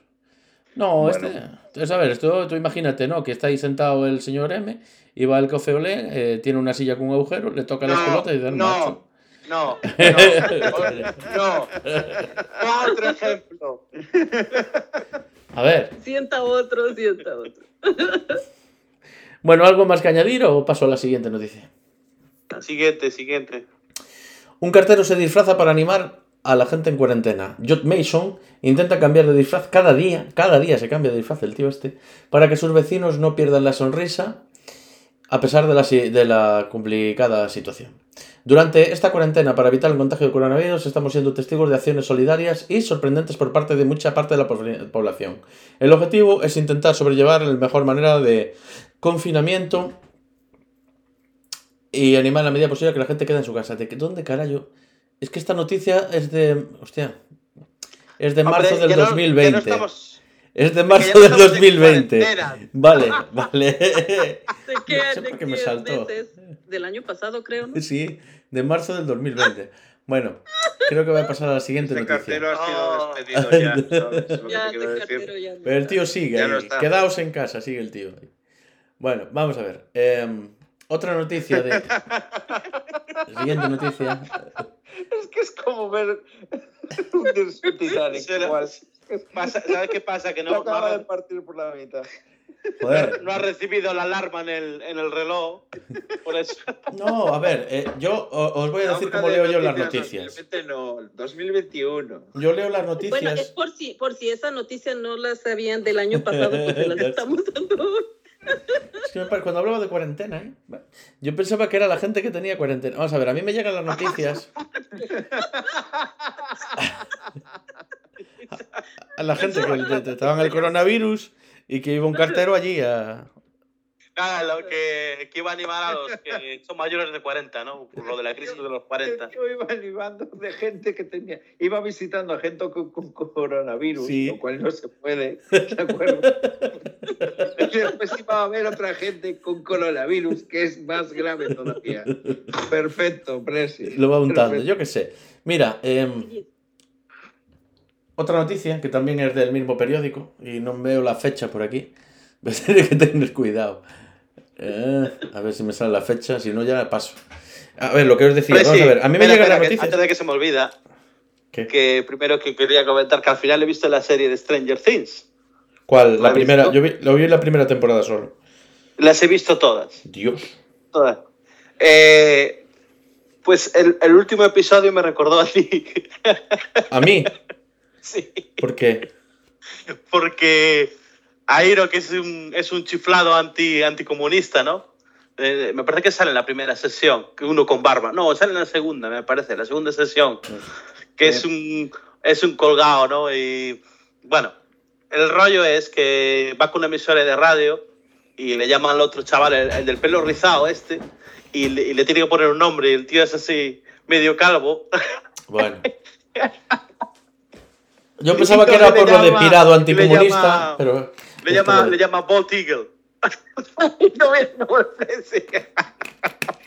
No entendí lo que significa. Le llama Bold Eagle, es eh, águila calva. Ah, que le acabo. Nada, Ni- ya está, ya he hecho el comentario. Y. Vale, eh, gracias por esta interferencia. Podemos continuar. Em, Café Olé, te pueden engañar en algunos bares. Es una noticia del confidencial.com. El truco de la cerveza grande y pequeña para ganar dinero. ¿Qué es mejor? Compensa más pedir una caña, un doble o un tercio. Depende del establecimiento en que lo pidas, de la provincia en la que estés y de prestar atención a este tipo de prácticas. Si pensabas que la picaresca española era única, estás equivocado. Todos los países tienen sus cosas. Cuando dicen lo de cada maestrillo tiene su librillo, está claro que es con razón. Todos los oficios y negocios tienen sus trampillas para ganar dinero. A veces nos damos cuenta sin problemas de lo que nos quieren hacer, pero otras, como el caso de los bares, no la cuelan por la escuadra. En el vídeo que os mostramos a continuación, que no os vamos a mostrar, em, podemos ver cómo un cliente pasa de un vaso a otro la misma cantidad de cerveza. No sabemos si cobraron diferente precio por cada uno de los recipientes. Lo que sí que entraba lo mismo. Pides la más grande, que es la que es más cara que la pequeña, y después resulta que las dos tienen el mismo espacio. ¡Qué morro! ¿Cómo hacéis vosotros para garantizar que os dan la- el volumen de cerveza que es el que estáis pagando y es el que queréis? Señor M. Yo es que tomo muy poca cerveza. Eh, señor Café Olé. Yo bebo pintas, ¿Y una pinta cuánto lleva? una pinta. Pero una pinta cuántos galones son.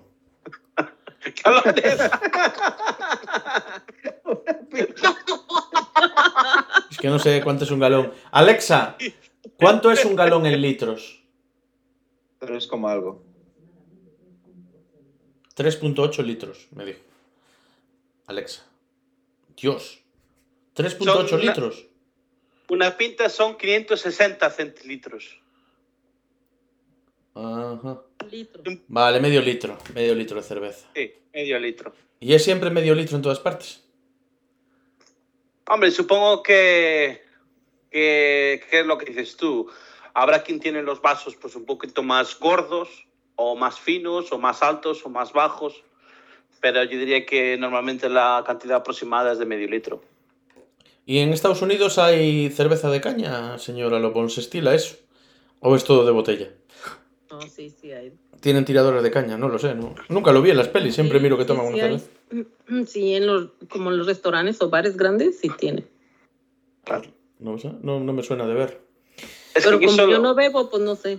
aquí solo usan dos medidas. O, o- o pides una pinta o media pinta. Ya está. En España hay la que es la, la caña, Sí. luego tienes la caña y luego tienes el bock O el corto de caña, sí. con corta de caña, bueno, diferentes medidas. sí. Mm. Aquí o pides media pinta o te pides una pinta. Ya está. No, no se rompe más la cabeza con eso. Aquí son Y- vasos, pero. Pero si yo, como yo no bebo, pues sí, para saber que no me están dando menos, pues mejor pido una botella. Sí. Lo que cambia en España, la diferencia es, por ejemplo, cuando se sirven los cubatas, que yo creo que debe ser el único país europeo donde no se mide la cantidad de, de alcohol que, que pones en los cubatas. Se lo dice el cliente.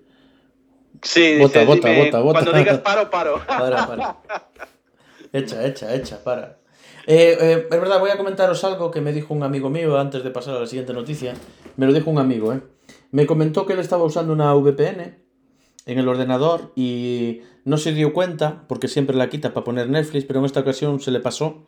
Entonces se puso a ver algo de Netflix con la VPN encendida.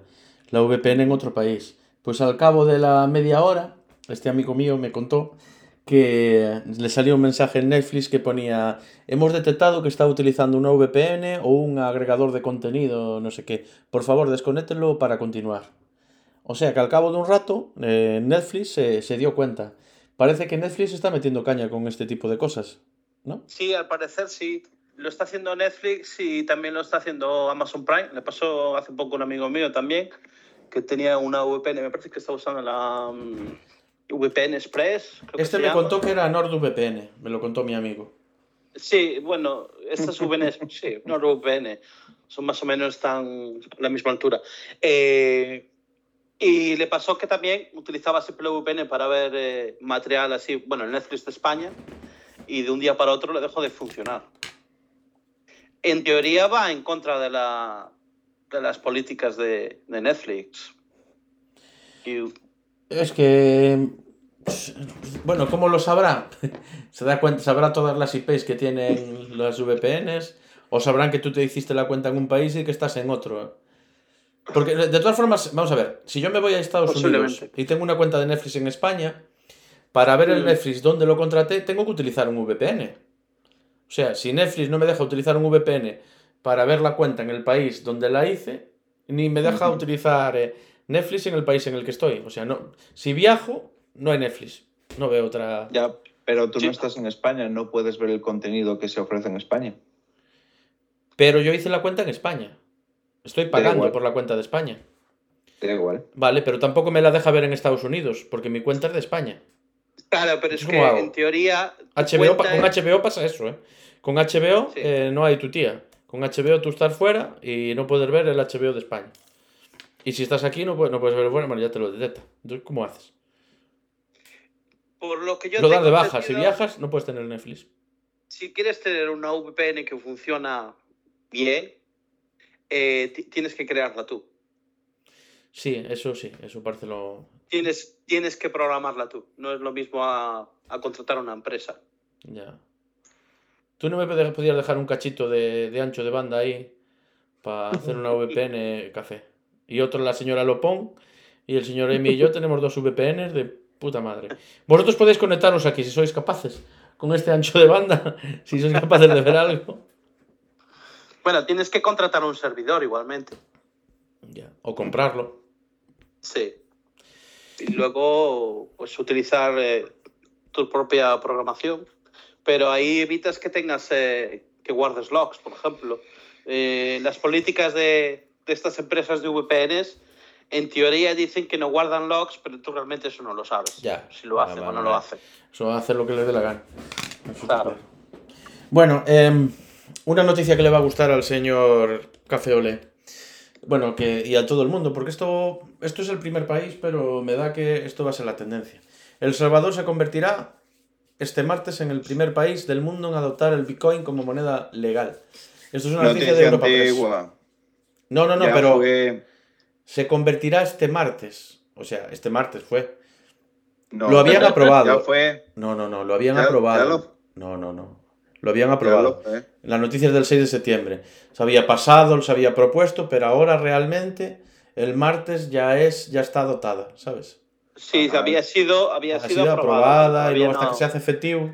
Ahora mismo tú ya puedes. Dice, El Salvador se convertirá este martes, 2021, ¿eh? septiembre, en el primer país del mundo en adoptar el Bitcoin como moneda de curso legal, con el objetivo de reducir los costes en los envíos de remesas, atraer inversión extranjera e impulsar el consumo interno. Aunque las criptomonedas tienen la hostia de volatilidad, las monedas que tienen en ciertos países aún tienen una volatilidad mayor y es preferible y más seguro pagar con ciertas con, con Claro. criptomonedas. Curioso, ¿eh?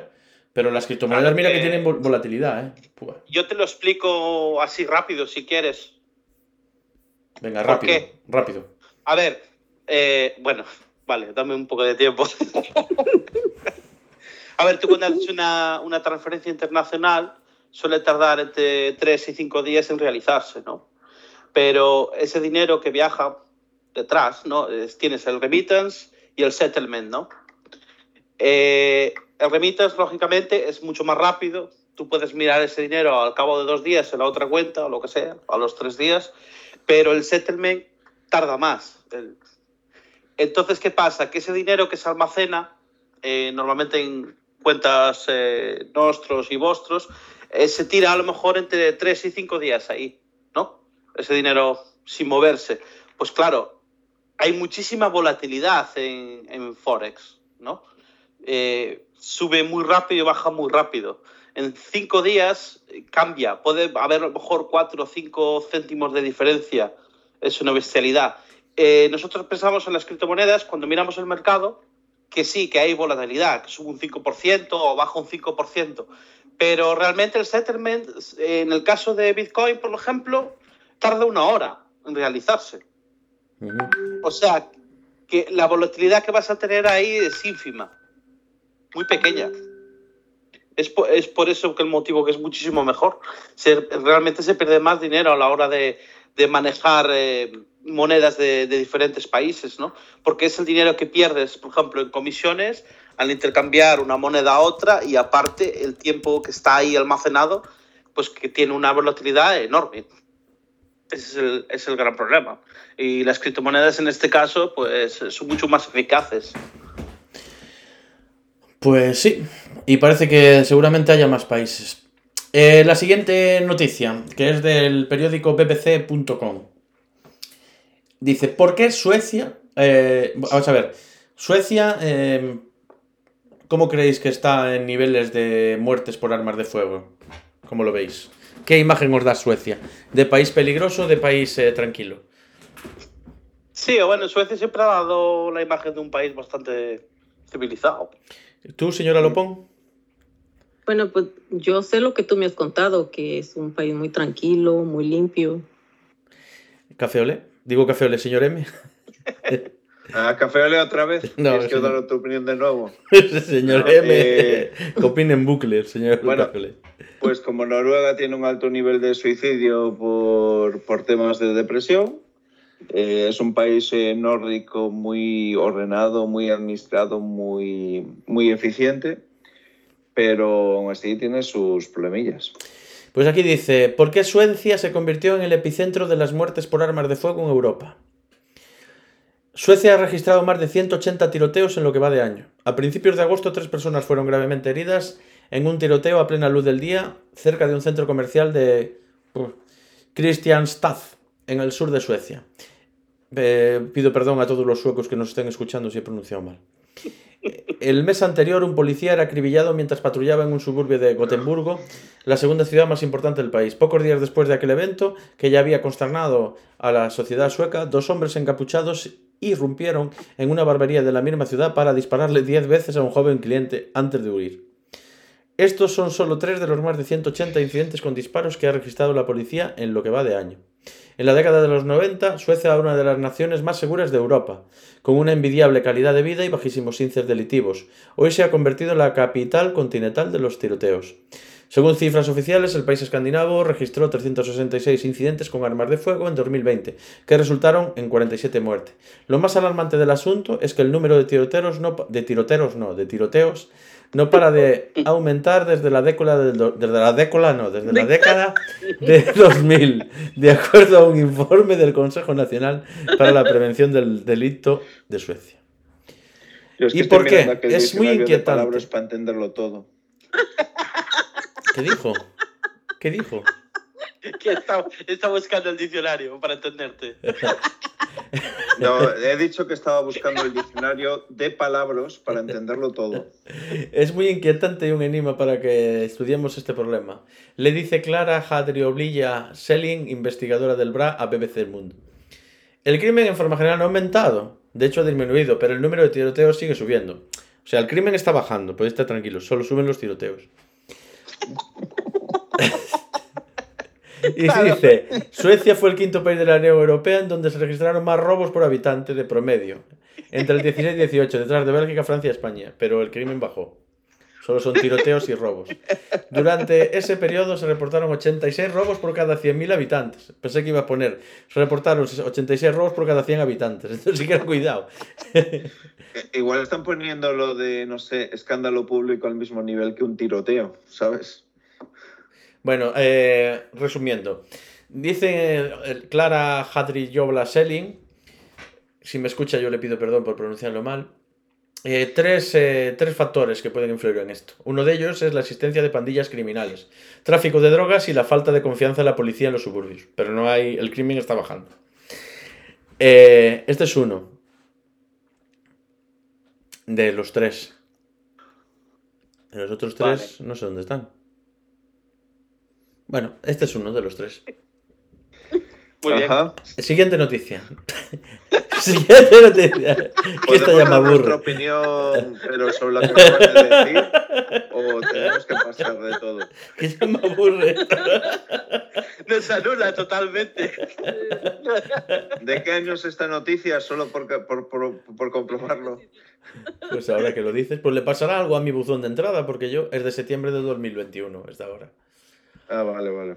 Pero bueno, eso comparado a cualquier estado de, de Estados Unidos no es nada, es una broma, ¿no?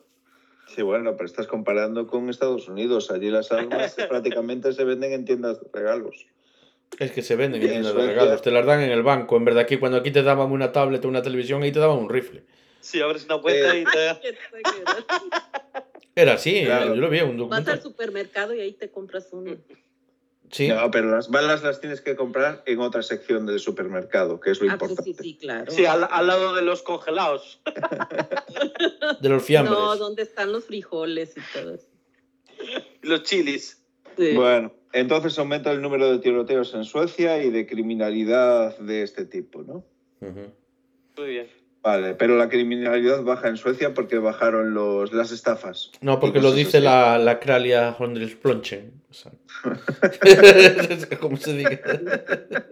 ¿Se te ha quedado algo, un tropezón en la boca o algo? Yo creo que vamos a tener que empezar a apuntar todas las palabras que dice Presi y tratar de descifrarlas, ¿no? Café- A ver, no, a ver. Joder, al estar El leyendo código seguido. Presi. El código Presi. Eso me lo apunto para el título, el código Presi. El código Presi me mola. A Va a ser un título muy largo, ¿eh? bueno, eh, señor eh, Café Olé, Dígame. ¿qué opinas?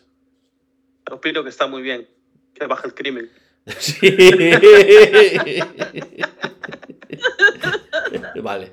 Señora Lopón, Pues eso, te- que, que, pues, que de qué se preocupan, está bajando el crimen. claro, que no pasa nada, solo son tiroteos. Vale. Sí. Oye, que la gente- vamos a ver. Han dicho Pero- tiroteos, pero no han dicho que hayan matado a nadie. Igual son muy malos. A ver, pero a lo mejor baja el crimen porque son los criminales que se matan entre ellos con tiro- a tiroteos. Ah, pues también, pues Por también puede. eso- Por eso aumenta, por eso aumentan los Claro. tiroteos, porque los Claro. criminales se matan entre ellos. Porque si el cuerpo del delito y el delincuente es la misma cosa, no pueden imputarle un delito, claro. Claro. Bueno, es que hay tiroteos, pero como dice, tienen mala puntería, pues no hay Ah. crímenes. Es- Sí, menos al que estaba en la peluquería que le pegaron 10 tiros. Bueno, ¿sabe Dios cuántos tiros pegaron? Pues solo le cayeron 10. Yo no sé. Bueno, mira, contaron 10. Ese fue, europapress.es. sabes que el de la peluquería igual fue alguien que usó una NordVPN, ¿de acuerdo? Se enfadó. Para mirar Netflix Estados Unidos desde Suecia. Y ahora están con esas políticas que son muy, ya sabes, están muy fuertes ahí. Venga. Siguiente Bueno, noticia. me lo, me lo creería si fuese en Alemania, ahí con los regidos que son. Siguiente noticia. Alemania. Esto es una noticia de europapress.es.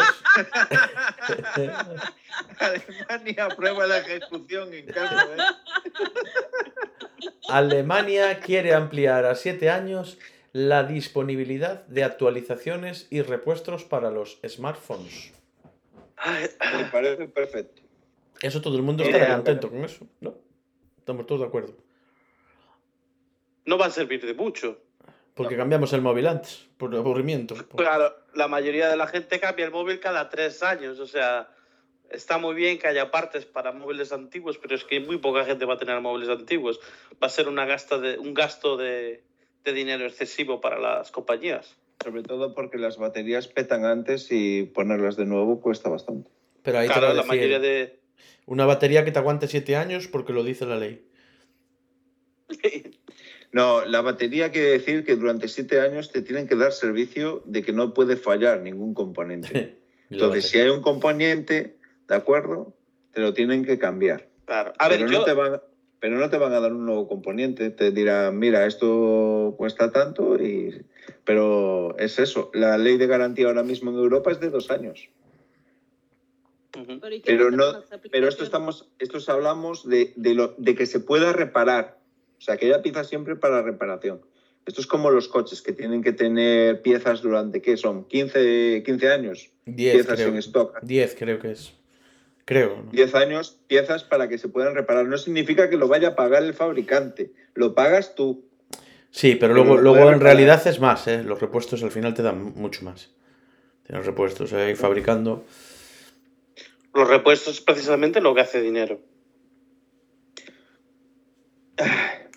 Eh, Más que el coche en sí. Señora Lopón.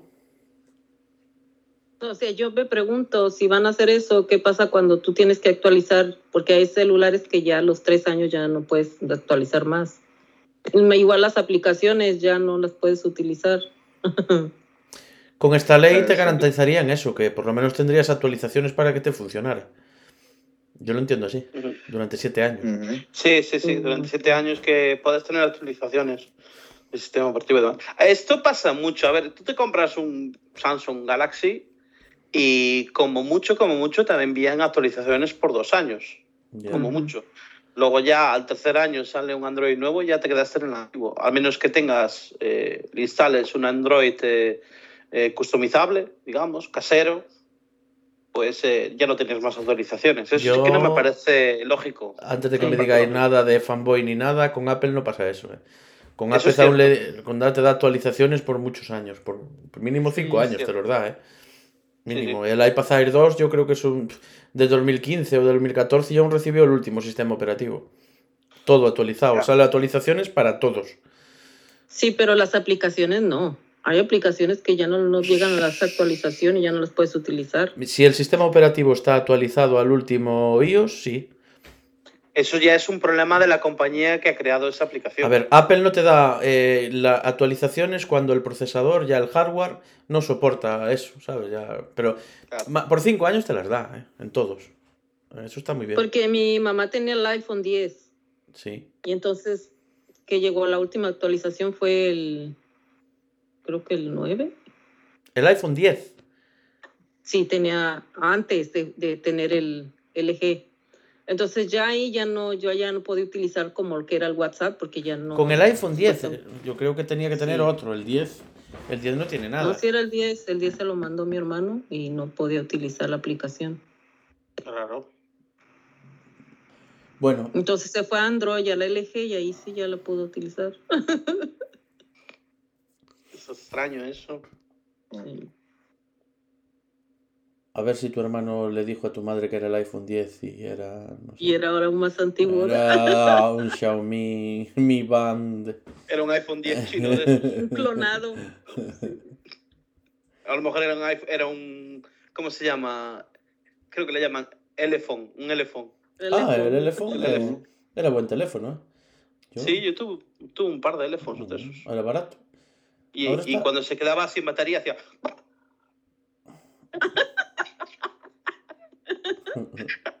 y estaba hecho de marfil. De, Sí. de-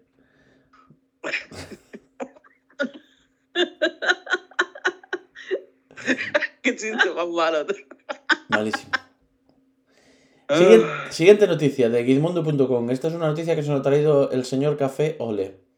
Viajar en el vuelo comercial más corto del mundo. ¿Sabes cuánto es el vuelo comercial más corto del mundo, señor M? Di un, un tiempo, di un periodo de tiempo. Un periodo de tiempo, Sí, de un dos vuelo. minutos, No, menos. 30 segundos. 80 segundos. Es que 30 ya lo Claro. pones justo. Es que, es que desde que es un Velutina Man, Sí. Dije 30 segundos, no 80. No, pero son 80. Pero es que 30. Ah. Viajar en el vuelo Sí, comercial 80. más corto del mundo solo te llevará 80 segundos. El trayecto Sí. que cubre entre dos islas es de solo 2,7 kilómetros. No hay tiempo para comer a bordo del vuelo. Vamos, hombre. Papá, este de- Para sentarte, yo creo. Da igual a qué hora subas al avión. De hecho, tampoco serviría mucho que te dieran una bolsita de cacahuetes porque tendrías que engullirlos de una sola vez si quieres terminarlos antes de tocar tierra. El vuelo dura poco más de 80 segundos. Se trata del vuelo comercial más corto del planeta. Cubre una distancia de solo 2,7 kilómetros entre dos de las islas que forman el archipiélago de las islas Orkney, en la costa de Escocia. No sé cómo se escribe Orkney, cómo se pronuncia. digo. Orkney, sí, sí, muy bien. Cómo se escribe lo sé porque lo leo, pero no sé cómo... bueno. Sí, Orkney. Sí, El youtuber Tom Scott, que no sé cómo se pronuncia, es Tom Scott, ¿no? Sí. Ha viajado en él para contar su experiencia y ciertamente no estaba muy impresionado con lo breve de la experiencia. La idea de un vuelo conectado a dos islas en las que viven 960 habitantes respectivamente parece un exceso, pues sí, pero su existencia es fruto de la necesidad. El archipiélago Orkney está compuesto por una gran isla en la que viven unas 18.000 personas. Las otras 4.000 viven en pequeñas islas alrededor de la principal. Construir puentes entre esas islas es financieramente inviable y los ferries son lentos y no pueden cubrir todas las rutas. La única respuesta para tener comunicación directa entre islas como Papa Westray y Westray es un VN2 Islander, un pequeño y ruidoso bimotor de hélice con capacidad para solo 9 plazas. La existencia de esta ruta sería imposible en el sector privado. Los costes del billete simplemente serían demasiado elevados. Es por eso que los billetes de Loganair, que es la aerolínea que opera en esta ruta, están subsidiados por el gobierno y cuestan solo 18 libras. De hecho, ni siquiera así es fácil llenarlo del todo. Así que Loganair opera el vuelo haciendo una parada adicional en Kirkwall, la capital del archipiélago, y regresando de nuevo a Westray para iniciar la ruta de nuevo. La mayor parte de los viajeros que hacen el trayecto entre Westray y Papa Westray, yo no sé si lo leo bien o no, Perfecto. So- son turistas como el propio Scott que quieren marcar en su lista de logros el haber viajado el vuelo más corto del planeta. Sí, sí. Ajá. Eh, son unas islas muy bonitas, la verdad. Están en el- al norte, al norte de Escocia, arriba de todo. Y son gente muy acogedora, en verdad. Así que si alguien viene de vacaciones por aquí, le aconsejo que vaya a esas islas. Son una gente estupenda. Pues iremos. muy bonito, La señora Lopón y yo también. iremos. ¿Verdad, señora Lopón? Eh, Yo quiero que hagan un un- avión, pero desde aquí a allá, a España. Así de rápido. 80 segundos. Sí. Señor M, ¿qué tiene usted que decir acerca de esto? No día- hacer- ¿Qué? El día que vaya voy a hacer unos vídeos para, para ponerlos en el canal de Capón. O sí, nos debes. A ver cuándo grabas lo de Edimburgo. y- eh, Edimburgo. Edimburgo. Apunta esa palabra, por favor. Sí, también. Edimburgo. Edimburgo. Ed- Edimburgo. Lo de Edimburgo. Cuando vaya, cuando vaya a. Escocia, quiero, quiero preguntarle a alguien por Edimburgo. Lo gracioso es como lo pronuncian aquí, porque si lo lees en inglés es Edinburgh, pero los escoceses lo pronuncian como Edinburgh. Ah. Dicen. Edinburgh. que, pero es Edinburgh. Sí, pero lo pronuncian así tan rápido que parece que dicen. Eh, ah, yo me recuerdo gente que le llamaba Edinburgh. Edinburgh, Edinburgh, Edinburgh. en realidad es Edinburgh. Edinburgh. Edinburgh. Edinburgh. Edinburgh. Edinburgh. Edinburgh. Señor M, ¿qué estaba diciendo usted? Eh, estaba diciendo que no tengo mucho que contribuir a esta noticia de un vuelo de dos minutos. Eh, Podrían haber puesto yo un ferry. Es a ver, más que nada una atracción. Una tirolina. Una tirolina. Es hecho por los turistas. turistas y Ah, bueno. turistas. Pero Pero, A ver. lo que, pero yo no entiendo por qué está hecho para turistas. Lo que menos me gusta de viajar es subirme al avión y bajarme del avión. Si eso es lo más coñazo. y conocer sitios nuevos encanta. que se tiene que adaptar, es lo que menos le gusta. No le gusta ni el avión ni en- sitio nuevo. Me pregunto yo, ¿en el avión van sentados? Porque pues no creo que tengan tiempo para sentarse. No, van en el autobús ahí agarrados a la barra. Sí, parados, ¿no?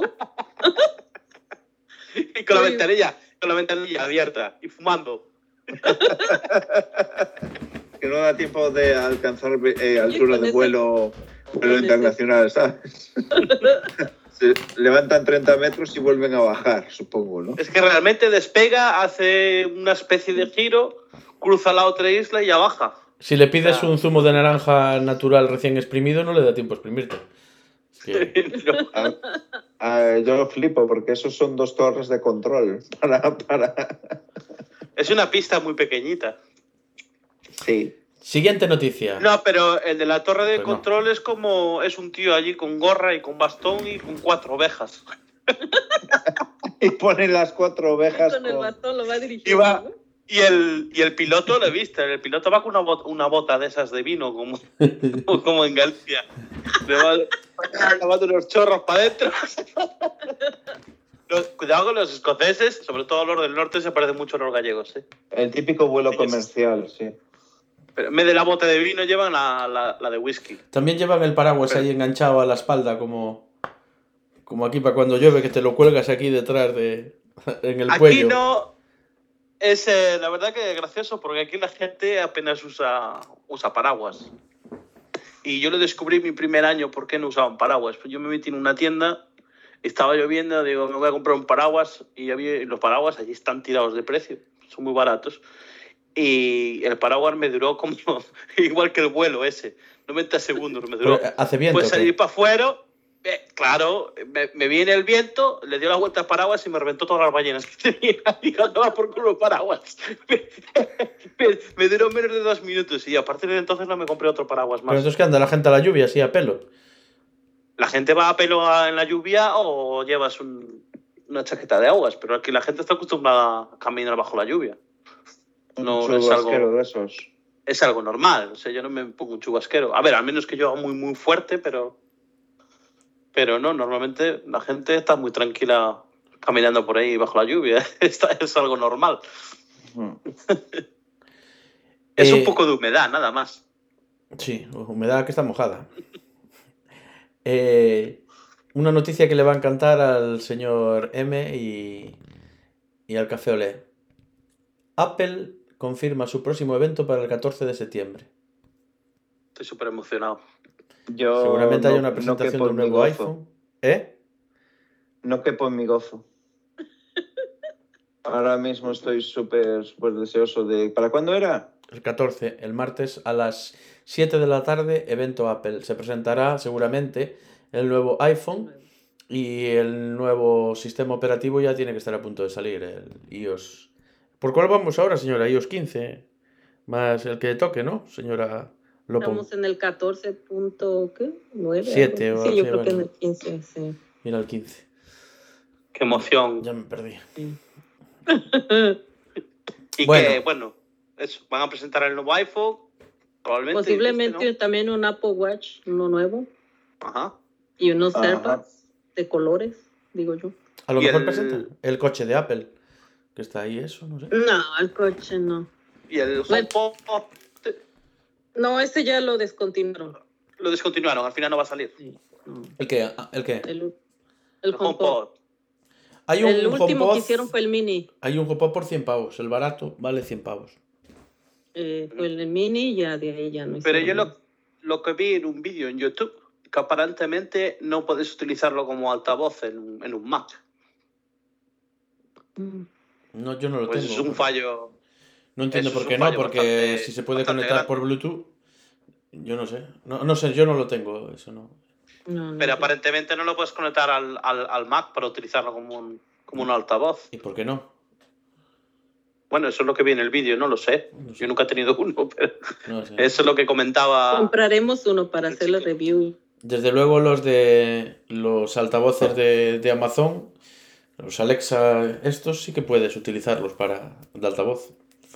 Y va muy bien, la verdad es que ahora están a... ¿Cuánto valían? 20, 20 pavos en el MediaMark, ¿no? 21, ¿no? 21 Sí. en el MediaMark. Es el 3, pero va muy bien, yup, el que lo quiera. Solo tiene que ir a Vigo ahí al MediaMark y hay un montón. Concretamente a Vigo, eh, desde Pamplona se tiene que ir a Vigo, desde Jaén se tiene que ir a Vigo. Ah, pero Sí, si ya ves que ya hay vuelos de 80 segundos. Porque solo se, solo se venden en Vigo.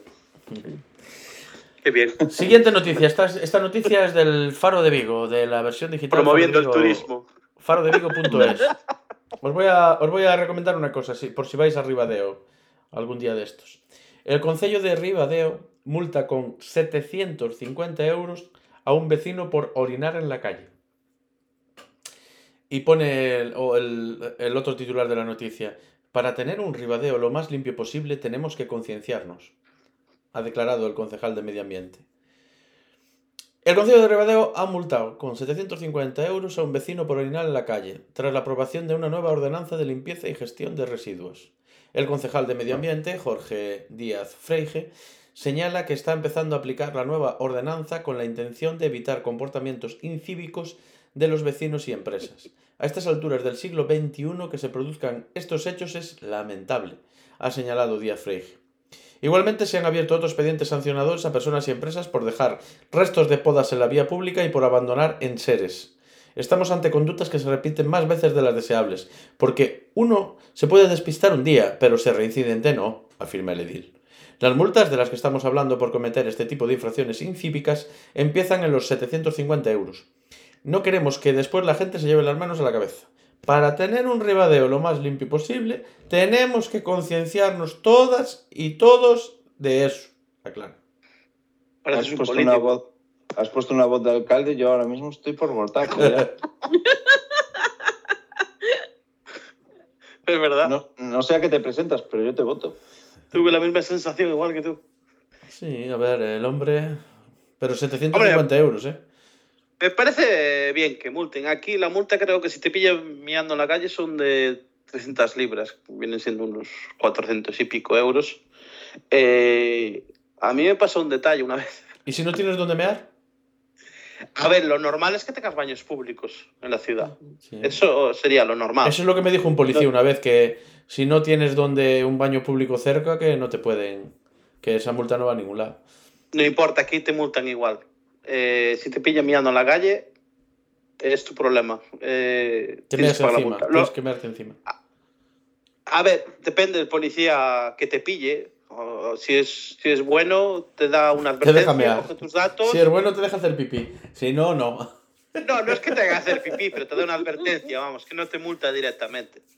Porque a mí me pasó una vez, a mí me pasó una vez saliendo de fiesta, y iba con, con dos amigos australianos y nos fuimos a un, a un pub que era, bueno, que era, era latino, ¿no? Un pub latino de estos. Y que queríamos, teníamos unas ganas de miar y llevábamos una borrachera tremenda. Y que había una cola para ir al baño bestial. Y que no había, no había donde mear. Y les digo yo, yo, vamos para allí al callejón de al lado de la discoteca y me vamos ahí a tomar por culo. Y allí nos fuimos. Y, y nada, estaba uno de ellos al principio de la, del, calle, del callejón y, y nosotros pues estábamos un poquito más para abajo del, ca- del callejón. Y, y, mira la policía llegar y el otro me anda así tan tranquilo y mirando para el policía dice, y dice buenas noches y el otro así me anda le buenas noches, ¿qué pasa? ¿Ningún le puede ayudar? Y yo, yo diciéndole a mi colega, y digo, arre, arre, vámonos de aquí, vámonos de aquí. Y aparece otro policía por el otro lado y dice, no, ¿a dónde vais vosotros? Digo, ya, ya nos han Era, jodido, era una nos- redada antimeones. y ya nos, ya nos han jodido. Y, y recuerdo que le dice, a ver, a ver, ¿vosotros dónde sois? ¿Tú dónde eres? Y yo, y le dice, dice, yo soy de, de Sydney. ¿Y tú? Y yo, yo también soy de Sydney. Y, y le dice, bueno, ¿y qué? ¿En Sydney la gente va meando por ir por la calle? Y digo, no, no, señora gente, nosotros en Sydney no hacemos eso. Pues aquí tampoco se hace. Y dice, ¿y tú? ¿Y tú dónde eres? Y, dice, y le digo yo, yo soy de Mondariz y vivo en una aldea y nosotros meamos donde queremos. Y es verdad. le dije yo, borracho. Y te, y te perdonó, ¿verdad? La verdad que el tío se echó a reír y, y no me puse la multa, me puse una advertencia, me cogió los datos y no, y no nos multó. Y se echó a reír. Dice, bueno, que sea la última vez que hagáis esto. Y digo, es que, a ver, es que como comprende, es que no hay donde mear, no hay, ni hay los baños públicos cerrados. El del pub hay una cola que llega a la carretera, no hay quien entre al baño. Digo, claro, nosotros llevamos toda la noche bebiendo Peter de cerveza, ¿qué hacemos? Aquí. Dice, no nos vamos a marchar y coger el coche con ganas de mear después de beber tanta cerveza. Sí, el tío lo entiende. Pero bueno, mi, mi, colega se partía el culo y decía, qué cabrón, ¿eh? Me decía, pero ¿cómo le dices al policía? Yo, yo que sé, estaba borracho, lo primero que me salió. No yo soy de aldea, yo soy de monte, nosotros meamos. Yo, en la- es- incluso estando en mi casa, salía afuera pues si está ocupado el baño. pues, Claro. incluso estando en mi casa yo me daba en cualquier lado, no andaba a moverme. Yo- No en la casa, en la casa, afuera, en el campo, joder. Uh, ¿no? Son tres metros hasta el baño. Bueno, ya meo por la ventana. Yo soy del campo. soy de- Joder, que, que la gente se va a pensar que, que vivimos en la ciudad o algo, aunque nosotros vivimos en el medio de, del monte, ¿no? Como quien dice. es campo por todos lados, campo para arriba, campo para abajo, pinos para aquí, eucaliptos para allá. a ver, es algo normal, ¿no? Bueno, eh, vamos a ver, siguiente fin. noticia de elpaís.com. Eh, un terremoto de magnitud 7,1 sacude el centro de México. Esto pasó esta semana. Señora Lopón, ¿tú Sí. tienes más noticias de esto? No, pero lo único que leí fue que el epicentro fue en el, En en el. Pacífico, en, en Acapulco, sí, Guerrero. Y de ahí se sintió hasta la Ciudad de México. Y un, a ver, es que no sé cómo va lo de las magn- magnitud 7. eh, ¿cuánta, ¿Cuál es lo máximo que ha habido un terremoto? 8 punto algo. Sí, que fue el del año del de- 90 y- en el 95 fue de, sí, más de 8 puntos, no sé qué. el, el, el último que tuvisteis también, que fue bastante grande, también sí, llegó a casi 8. fue igual a 7. Es que casi igual a este que pasó. Igual. Lo que Sí. pasa es que de la otra vez lo pilló en el centro de México, ¿no? En el centro de, de, de la Ciudad de México. Sí, sí. Y ahora no, ahora el epicentro fue en Guerrero, o sea, tan, tan Lo, lejos. de- eh, lo interesante fue, fue ver los vídeos que grabó alguna gente, que salían como, como truenos y sí. como relámpagos, y eso es por debido, aparentemente, de eh, es por los movimientos eh, de, la- de las placas, ¿no? Que producen Pues decían que sí, que eran eso, pero algunos dicen que no, que era porque como al, la- el, el movimiento hizo que muchos este, transformadores cayeran y entonces emi- emitían este, electricidad hacia el cielo. No sé, yo lo, yo lo que lo vi en un, un vídeo noticiero de, de un meteorólogo eh, mexicano y explicó que fue por el movimiento de las placas tectónic- tectónicas Mm. que lo que produjo, pro- produjo esas descargas eléctricas. Porque se ven en, en diferentes zonas, pero sí también cayeron, es cierto que cayeron transformadores de corriente. Sí. Interesante, Pues sí. un, es- todo, un, todo un espectáculo. Esta noticia le va a gustar mucho, la siguiente noticia, que es del confidencial.com, le va a gustar mucho al, al señor M. Le interesa. Eh, el hombre que asegura haber regresado del año 2714 para alertar de tres catástrofes inminentes. Es un hombre que viajó en el tiempo y que viene del año 2714 y tiene, creó una cuenta en TikTok, creo. Y sí, en TikTok. Y desde TikTok está avisando de, de cosas que van a pasar, pero ya inminente- inminentemente. Las tres tendrán lugar entre el 11 y el 26 de septiembre, y se trata de situaciones que nunca antes habían vivido en la Tierra. Os cuento lo que nos avisa este hombre que va a pasar. Aeri Germani no es una persona cualquier, cualquiera, cualquiera. Otra palabra. Asegura que ha viajado en el tiempo desde el año 2714 para ayudar a la humanidad y lo hace a través de una cuenta de TikTok que ya suma más de 870.000 seguidores y donde deja Wow. algunas pistas de lo que está por venir. En uno de sus últimos vídeos de fechas exactas, da fechas exactas de tres catástrofes que según él están a punto de suceder. El vídeo comienza Ajá. con un texto donde el hombre explica quién es. Muchos de ustedes aún no me creen, que soy un auténtico viajero del tiempo, así que recuerden estas fechas que tendrán lugar en menos de un mes. El vídeo se publicó el pasado 4 de septiembre y la primera de, de las catástrofes estaba prevista para solo una semana después. Que La ya primera, fue, ¿no? La primera de las fechas es la del 11 de septiembre, que esto fue. Hace dos a- días. hace dos días. y coincidirá con el vigésimo aniversario de atentados de ANCER. Según el viajero del tiempo, ese día un extraterrestre se llevará a 4.000 trabajadores cualificados y a niños al planeta Próxima B como resultado de la llegada de otra especie hostil. O sea que si hay alguna empresa que le faltan O sea, 4.000, significa que nosotros no somos calificados, pues ya se no llevaron a nos llevan, 4.000, ya se notará. nos- Ya, pero ya se notará. ya nos jodimos. Manda cojones que ya nos explotan hasta los alienígenas. Esa es la primera noticia. Acaban, acaban de fusilar el argumento de una serie de Netflix. Spoiler de una. Espera, espera, tres catástrofes sin precedentes. Si la Vale. noticia de ese secuestro alienígena ya de sí provoca escalofríos, solo tres días más, tres días más tarde ha previsto una catástrofe natural. Mañana. Según el viajero del tiempo, el 14 de septiembre, el huracán más grande de la historia golpeará la costa este de los Estados Unidos, lo que lo convierte en el primero de categoría 6.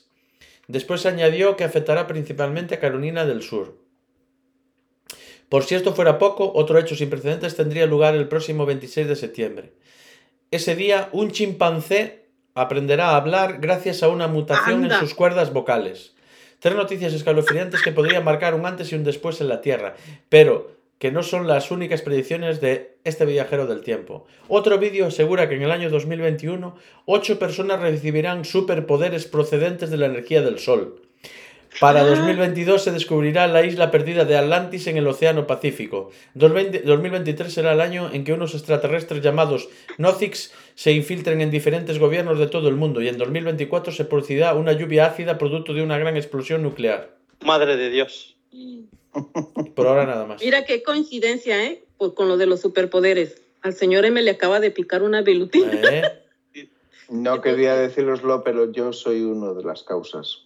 Sí, Velutino Men. El último me... Puede ser que él sea uno de los elegidos. Exactamente.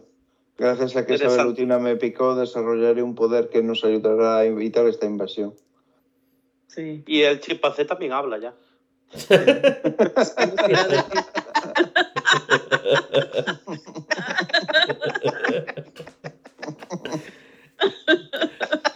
Hay una- otra noticia que también le va a gustar espera. mucho al señor M.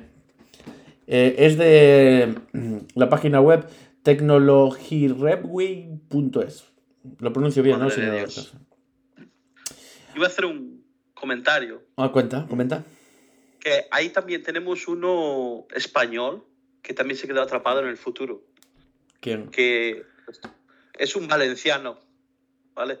Que va grabando vídeos por ahí, por Valencia, con la ciudad vacía. Y dice que está atrapado como en otra dimensión o algo así. Y que no, no se mira a nadie, entra en supermercados, todos vacíos. Y deja objetos por ahí que dice que la gente los puede recoger. La gente de nuestra dimensión. Tienes que mirar los vídeos, está muy bien. Está Hostia, muy pero manda el enlace, te parece simpático. Sí, sí. Yo, yo lo descubrí hace una semana o algo así.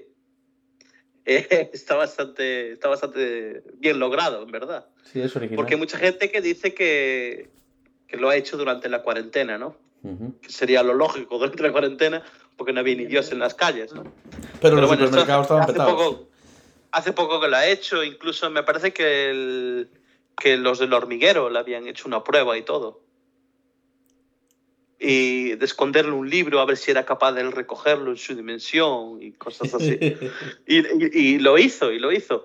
Y luego miras que están revisando las cámaras y se ve como se, se ve algo, pero que no se mira a nadie. ¿Sabes? Eh, pero bueno, a ver, lógicamente yo no me creo nada de eso, pero me parece, me parece bastante gracioso. Sí, es muy original. Es original. Tienes que echarle un vistazo por el, por el YouTube. Valenciano atrapado en el futuro o algo así se llama, no sé. Me lo apunto. Valenciano. En recuérdame que estoy apuntando cosas, señora Lopón. Atrapado en el futuro. Siguiente noticia que le va a encantar al señor M. Es de tecnologyreview.es, creo que se llama así esto. Alton Labs, la nueva idea loca de Silicon Valley para vivir eternamente. La empresa que investigará la reprogramación celular para rejuvenecer el cuerpo ha recaudado más de 200 millones de euros y se rumorea que sus inversores incluyeron a Jeff Bezos y Yuri Miller. Gracias a sueldos de lujo, ha contratado a algunos de los científicos más importantes del campo, incluidos dos españoles. En octubre del año pasado, un gran grupo de científicos llegó a la enorme mansión de Yuri Miller en los Altos Hills, en Estados Unidos. Se sometieron a un test de coronavirus y llevaban mascarillas mientras se reunían en un teatro de la finca para una conferencia científica de dos días. Otros se unieron por videoconferencia. El tema, ¿cómo se podría utilizar la biotecnología para rejuvenecer a las personas? Bueno, os voy a resumir.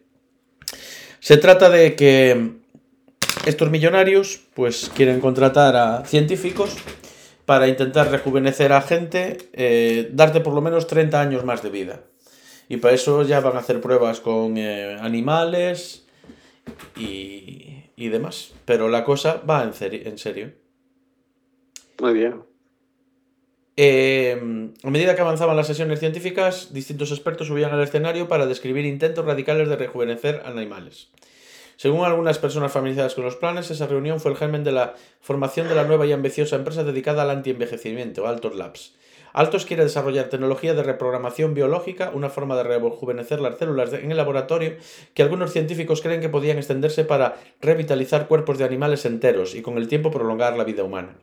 La nueva compañía, establecida en Estados Unidos y en Reino Unido a principios de este año, creará varios institutos en lugares como el área de la Bahía y San Diego en Estados Unidos, Cambridge en Reino Unido y Japón, y está reclutando a un gran equipo de científicos universitarios con salarios de lujo y la promesa de poder realizar su investigación sin restricciones sobre cómo envejecen las células y cómo revertir este proceso.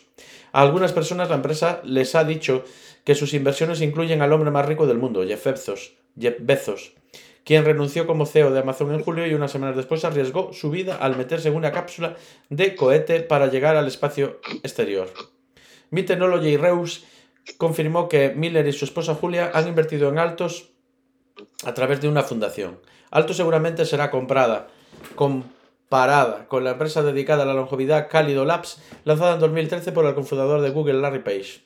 Calificó también, Calico también contrató los científicos de élite y les dio presupuestos generosos, aunque hay dudas sobre los avances reales de esta espino de Google. Además, Kyle ha creado un laboratorio centrado en la reprogramación y publicó su primer preprint, preprint sobre ese tema cada este año. ¿De qué os reís?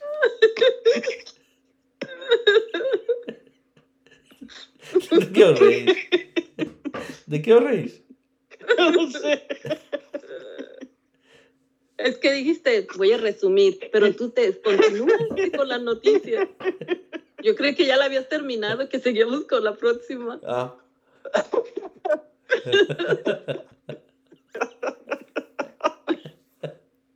no sigo entonces. No, no, sigue. Continúas el próximo. Bueno, los resultados de los experimentos con ratones, aunque tentadores, también resultaron aterradores. En función del nivel de reprogramación, algunos ratones, algunos ratones desarrollaron tumores embrionarios muy malignos denominados teratomas, mientras que otros mostraban signos de que sus tejidos se habían vuelto más jóvenes. Aunque hay muchos obstáculos que superar, existe un potencial enorme, escribió Yamanaka en un correo electrónico, en el que confirmó su participación en Altos. Crisis Los ratones no, no piensan lo mismo, yo creo.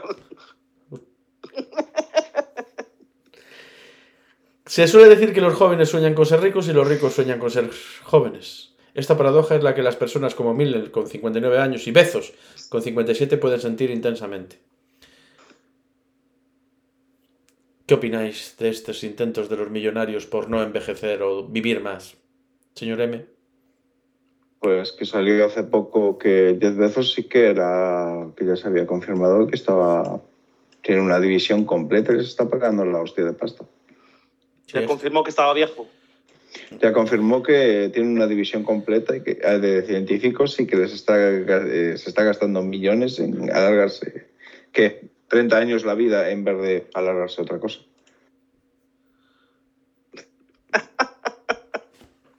Muy bien. Hombre, los ricos tienen tanto dinero, tanto dinero que necesitan 5 o 6 vidas para gastárselo todo es normal que, que intente buscar soluciones para alargar la vida.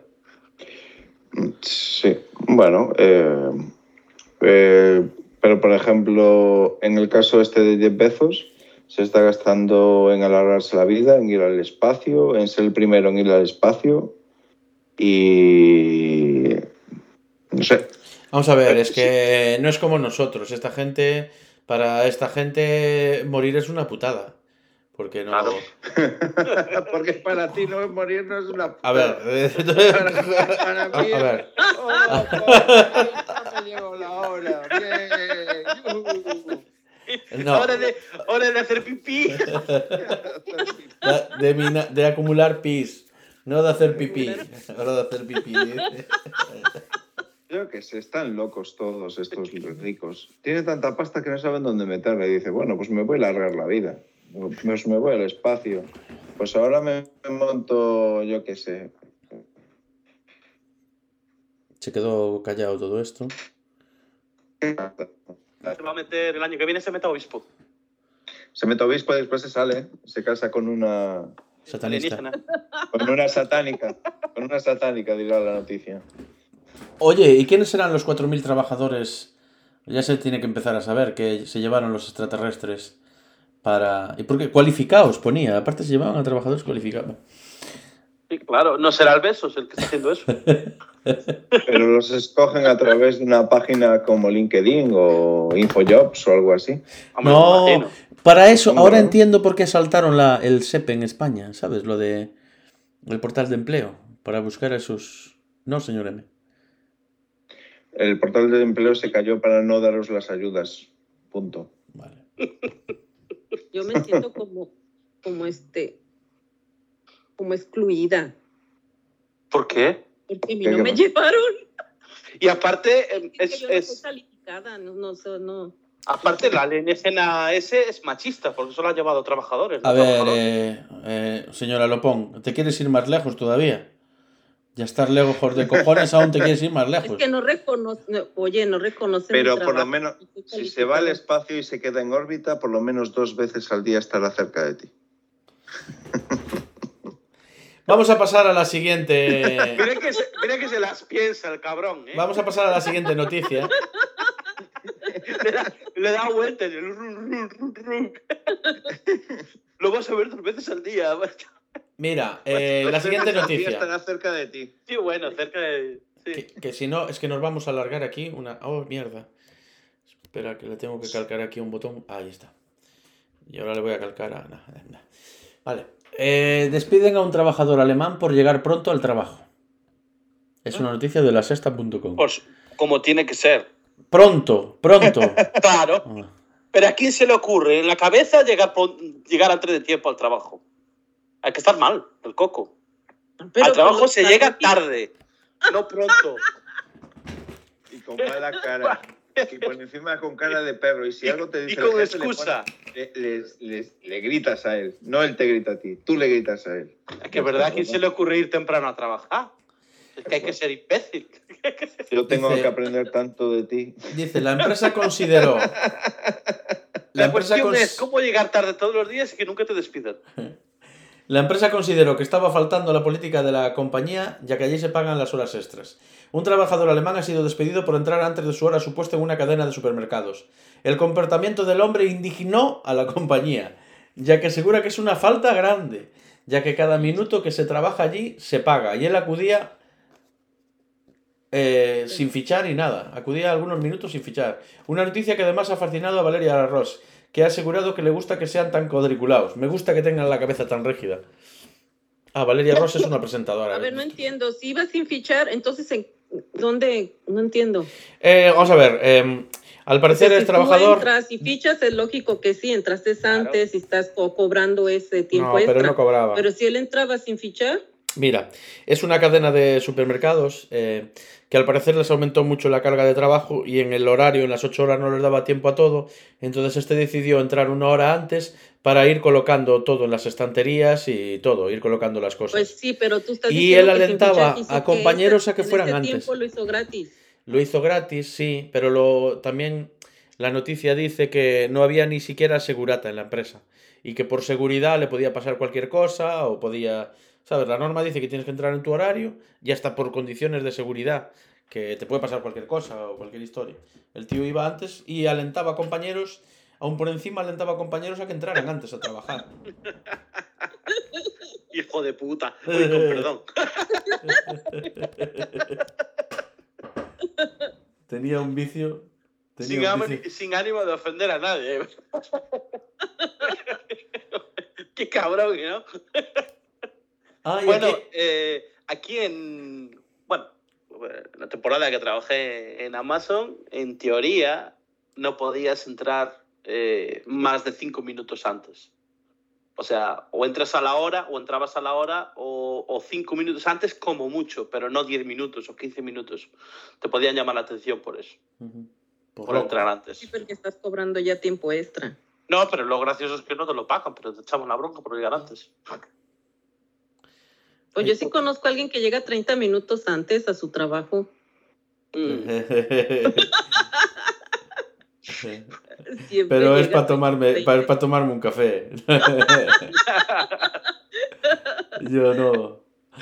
Yo lo hacía al revés, siempre salía más tarde. Pero, a ver, yo cuando salía, eh, a ver, había unas máquinas donde fichabas, pero había una cerca donde, donde me cambiaba la ropa. Entonces yo daba la vuelta entera por lo del COVID. Nos hacían dar una vuelta de la hostia Claro. alrededor. Entonces solo dejaban un sentido. Entonces yo daba una vuelta de la leche, iba, me cambiaba, iba al baño, pli, pli, pla, pla, y luego ya cuando salía, entonces ya fichaba, como que me iba. Entonces eran 20 minutos más o así. Pero llegar antes, Eres mi héroe. eso, eso, eso no es normal. Eso tiene un problema psicológico. Eh, una noticia que va a sorprender mucho al señor M, sobre todo también, que dice que el precio de la luz marcará mañana un nuevo récord histórico. Bueno, no me lo puedo creer. No te lo puedes creer. Todos los días estamos escuchando de que se están marcando récords históricos y un día y otro día. Estamos llegando a un punto que es que nos da igual lo que suban la luz. ¿En qué punto vamos a protestar, Café Olé? Cuando Por- no tengas luz. Les da igual porque a todo el mundo pagan.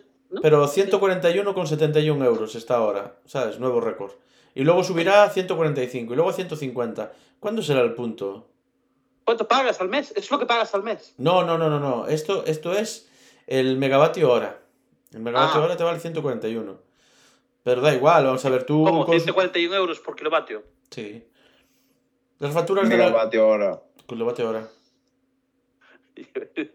Me pregunto yo, ¿estos récords los van a poner en el récord de Guinness, en el De- libro? de- del país más tontos que... Está registrado. Ya, pero ¿qué vas a hacer? Es que no te dejan hacer nada. Si montas paneles solares para producir tu propia electricidad, pues lo vas a tener que pagarle a Fenosa o a la compañía que sea. Eh, cualquier tipo de electricidad que, que te hagas casera vas a tener que pagar por ella. Igualmente, es que no, no, hay, eh, no hay escapatoria en España. No tienes ninguna manera de, De nada. De pagar menos, es imposible. Te, te vas a una manifestación a protestar, te piden el DNI y te meten 3.000 euros por la ley esta, ¿cómo se llama? Mordaza. Y ala, Sí, hayas hecho o no hayas hecho nada. es Bueno, increíble. eh, siguiente noticia del país.com. El orgasmo descongestiona la nariz y otras exóticas investigaciones galardonadas con IG Nobel.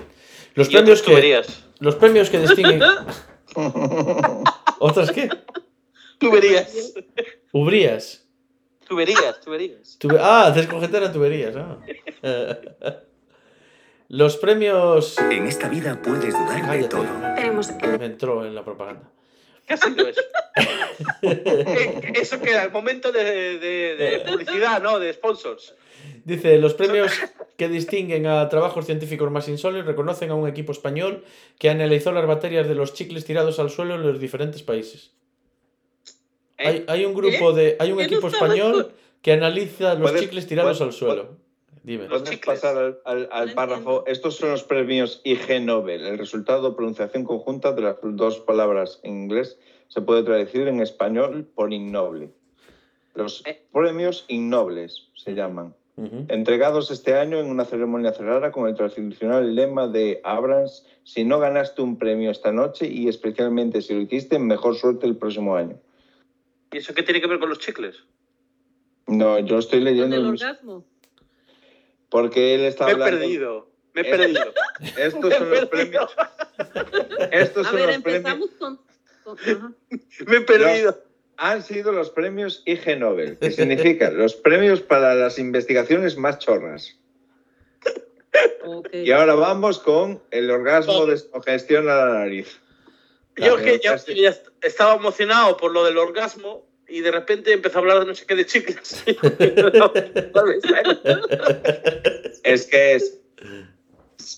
Medicina. ¿Puede el sexo mejorar la función nasal? El premio distingue a la investigación alemana, turca y británica sobre 18 parejas que, según sus autores, demuestra que el orgasmo puede ser tan efectivo como los fármacos para la descongestión nasal de la nariz y mejorar la respiración nasal hasta una hora después del encuentro. El trabajo fue publicado en Ear, Nose and Throat Journal. Hombre, lo de la garganta profunda debe funcionar. Sí, claro, eso te, abre- te lo abre todo. Joder. Ecología, el bacterioma del chicle desechado. El equipo del español Manuel Porcar, investigador del Instituto de Biología Integrada de Sistemas de la Universidad Valenciana y de la empresa Darwin Bioprospecting.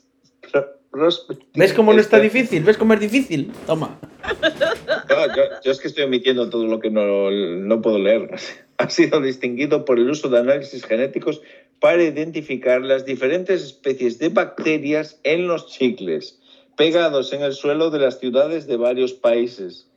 El estudio fue publicado por Scientific Reports del grupo Nature, otro que también recibió el premio. Un análisis acústico comparativo del ronroneo en cuatro gatos.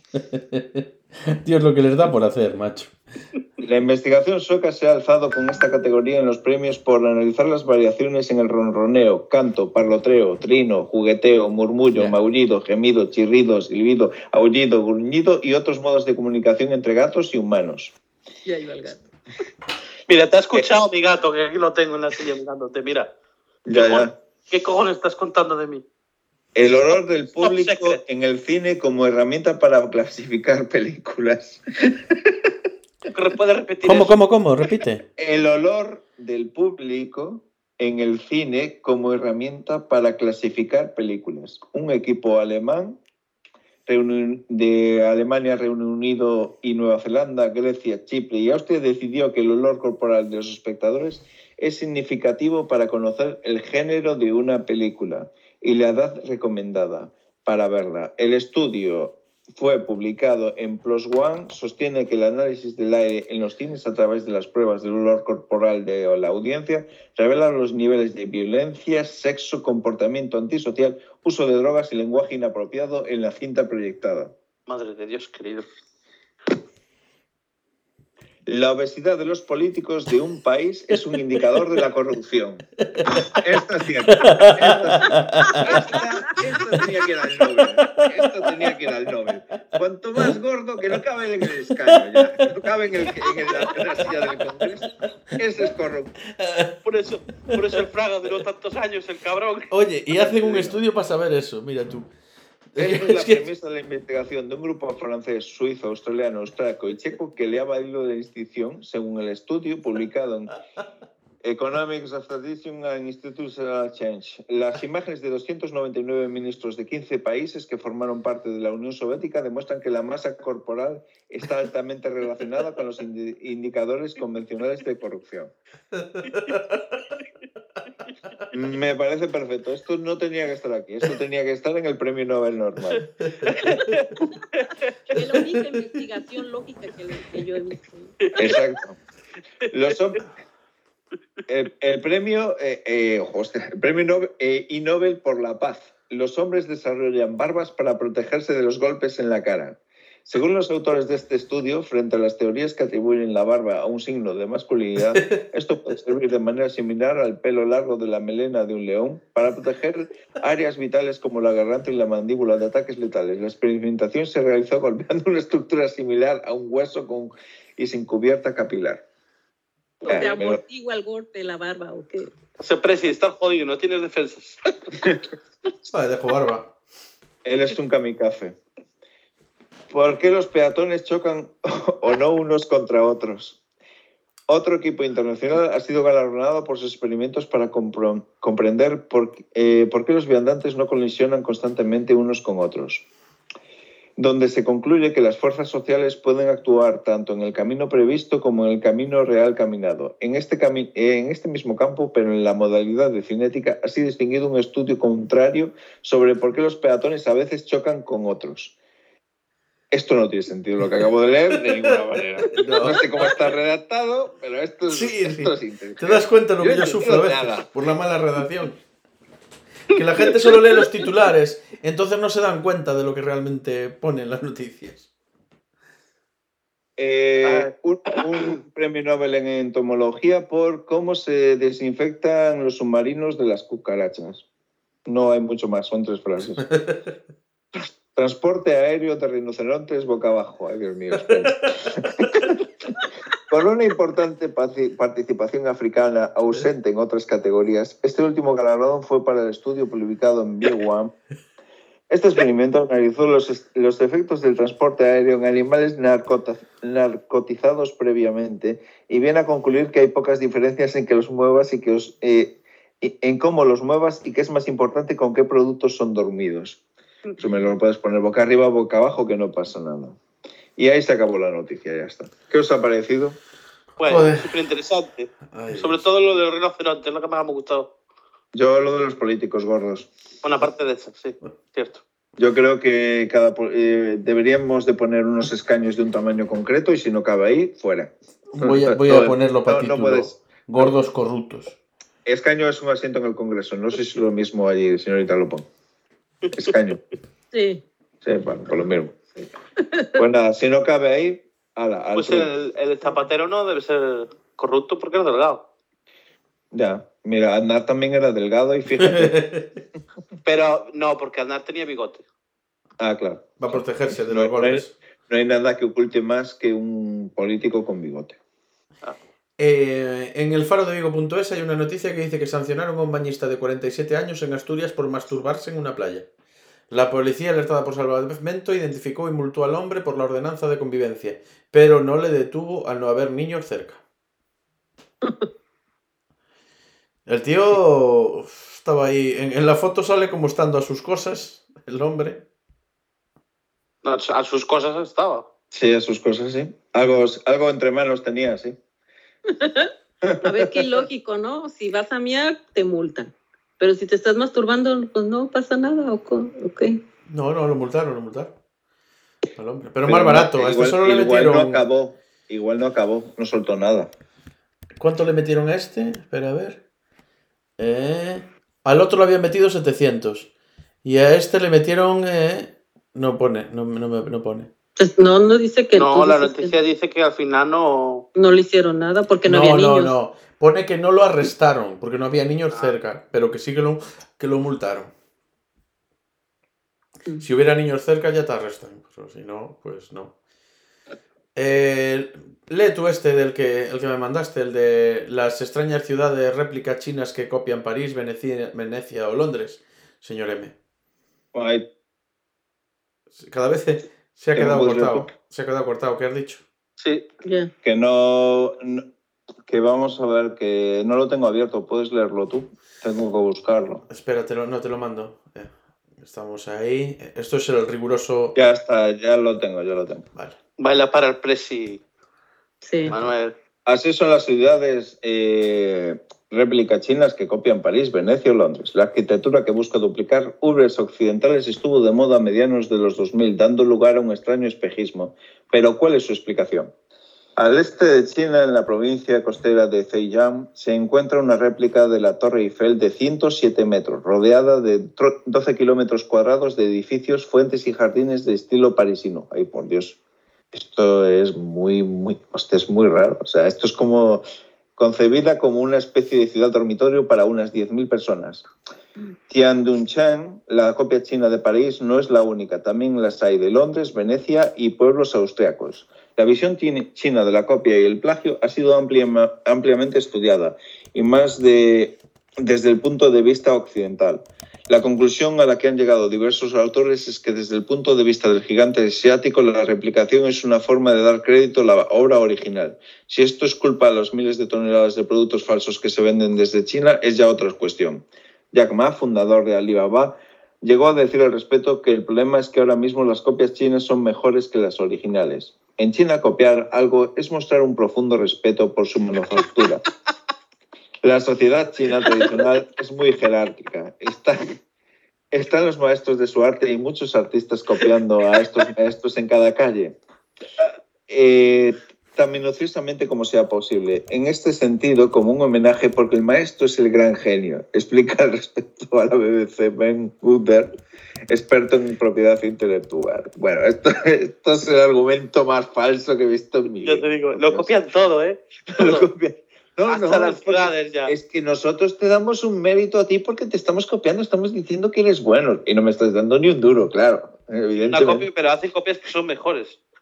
Sí, sí, que son mejores en precio, eso sí. Es Reino- sí. menester mostrar la fuerza de de la- vuestros valerosos brazos. Donde se descubren Eso. 30.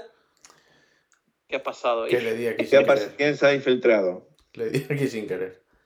Hemos, Estaba- eh, estaba- El, eh, iba a el, seguir técnico de, el técnico de efectos especiales lo vamos a. No, estaba buscando la noticia y le di sin querer ahí, no sé qué. Sí, bueno. Continúe Ciudad- usted.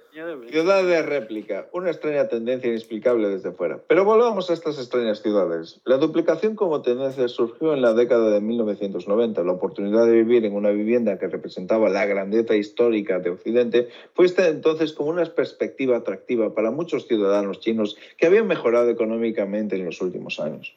Tianduchen, su país, también conocida como la Ciudad del Cielo, abrió sus puertas al público como urbanización de lujo en 2007. Sin embargo, permaneció en gran medida desocupada, ya que los ciudadanos chinos re- rechazaban su estructura temática y su ubicación, alejada prácticamente de todo. Puede decirse que las ciudades réplicas chinas son el homólogo del boom de la construcción española, sobre, sobredimensionamiento por todos los lados, que en muchos casos ha acabado inutilizado. Pero son de plástico, ¿no? No lo sé, pero seguramente yo esas columnas no sé cuánto peso aguantan, pero no van a durar 20 años. O sea, Y ponen, y ponen, las columnas pone Made in China. Yo creo que por dentro las columnas son cartón, ¿sabes? Y por dentro llevan bambú, estos, estos andamios de bambú que ponen ahí, pues, cosas así.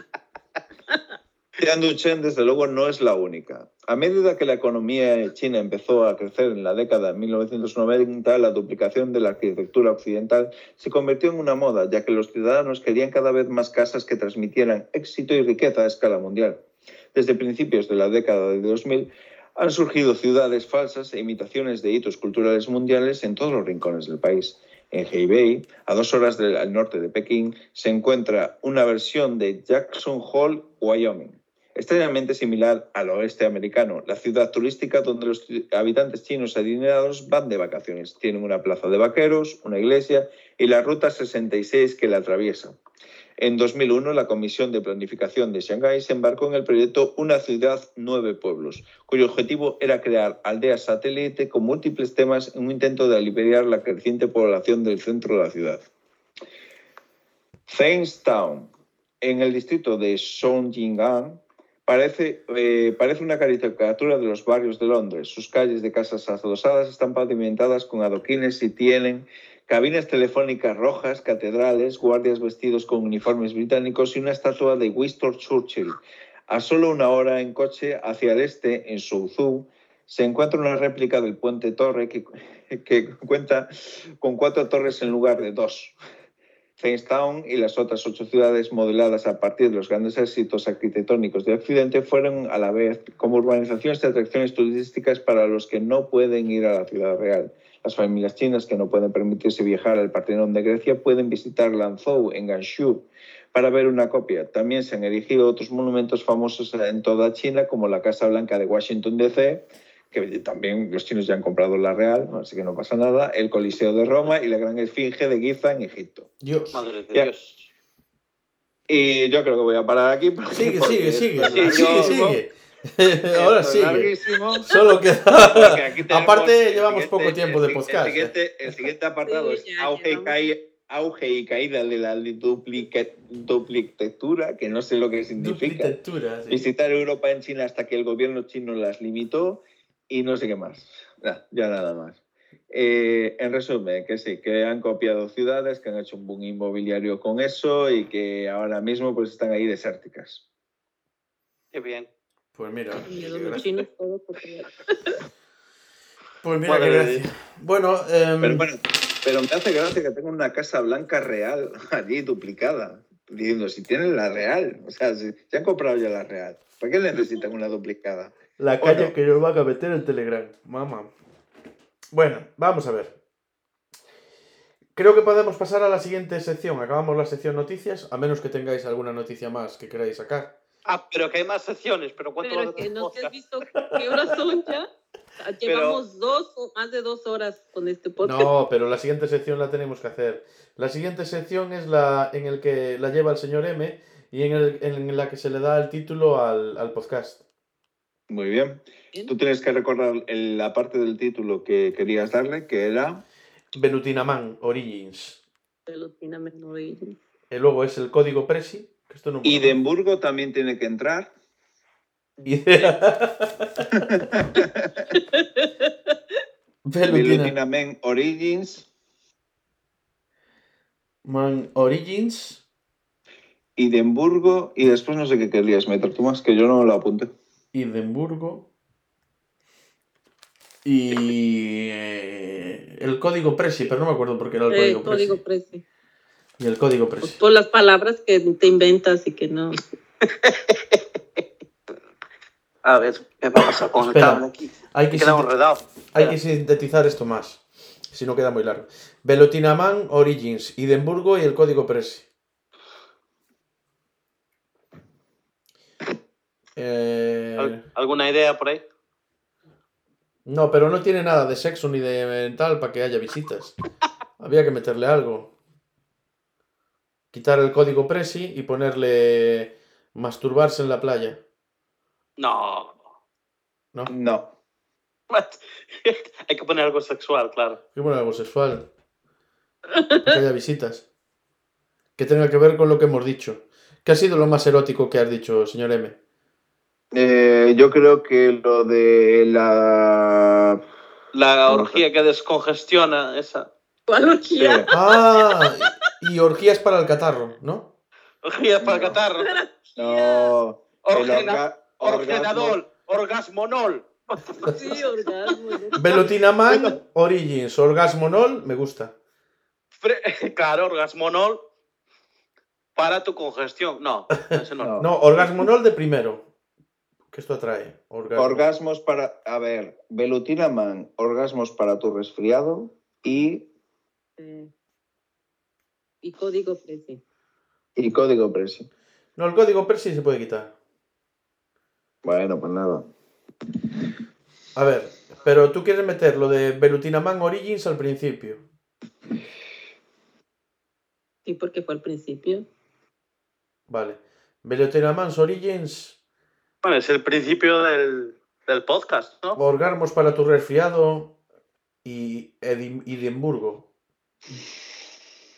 O quito lo de Edimburgo. Como quieras. Velutinaman Origins y orgasmos para tu resfriado. Señor M, eres el jefe de la sección. Tú dices la última palabra. Mm, no me- eh, lo veo como que está muy... No, no encaja muy bien. ¿Eh? Velutinaman Origins yo creo que debería de entrar. Vale. Orgasmos para tu resfriado hay que hacerlo, hay que darle una vuelta a eso. ¿eh? Eh, Orgasmonol. Orgasmonol. Orgasmonol, ¿qué dices? A ver, votemos por Orgasmonol. Señora Lopón, yo también voto que sí, me gusta. Bueno, pues por la democracia es un asco, ganar Orgasmonol.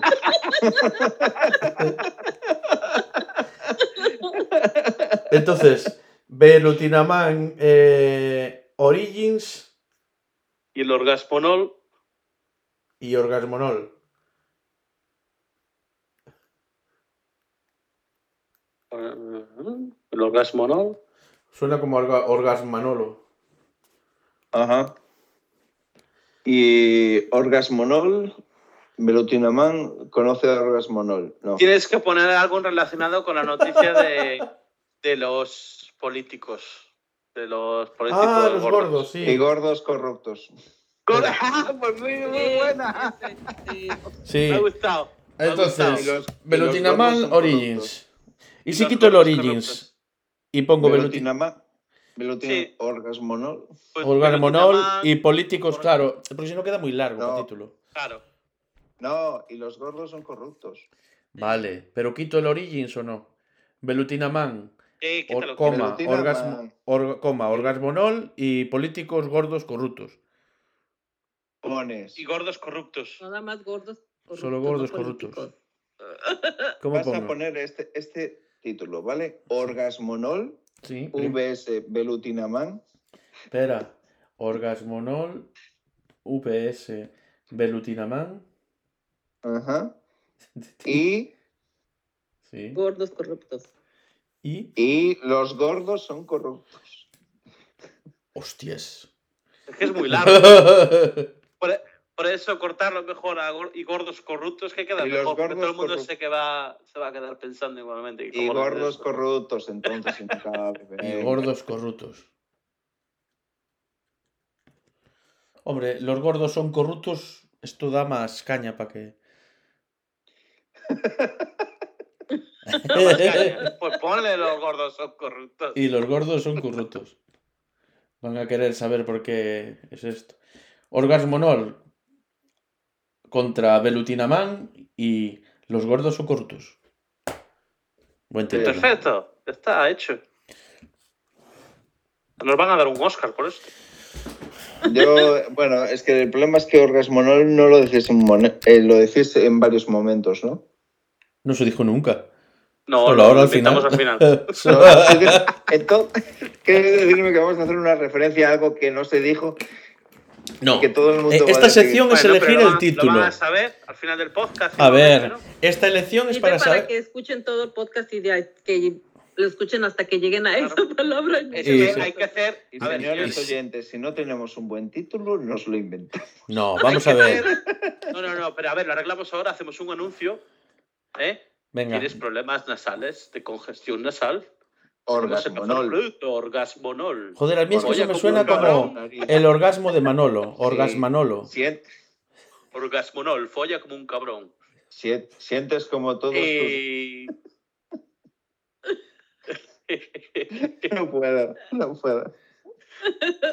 Andas el comercial.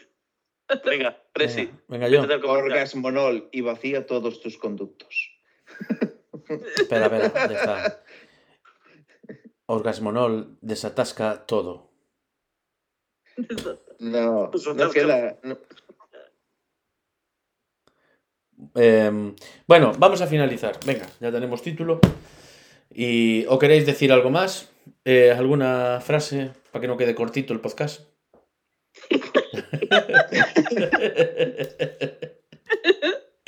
Para rellenar, ¿no? Para rellenar, algo de relleno. Sí, que Venga, nos quedan unos minutitos, ¿eh? venga, va. Yo, yo empiezo, yo nada más, este, pues despedirme y mandarle saludos nuevamente a mi hermana Cecilia, que es la que la única que nos escucha, yo creo. Así llega hasta el final, Cecilia es una campeona. Yo, yo creo que sí. Espera, había sí, que saber si lo escucha realmente. Vamos a decir algo que te tenga que decir a ti para saber si lo escuchó todo o no. Así, a ver, Eh, hermana, si de verdad lo escuchaste hasta el final, ¿Sí? Tienes que decirle la a- palabra a tu hermana onomatopeya. Tres veces. Onomatopeya. Onomatopeya, onomatopeya, Entonces, si tu hermana no te dice eso. Es que no lo escuchaste todo. Vamos a saber si realmente escucha todo o no.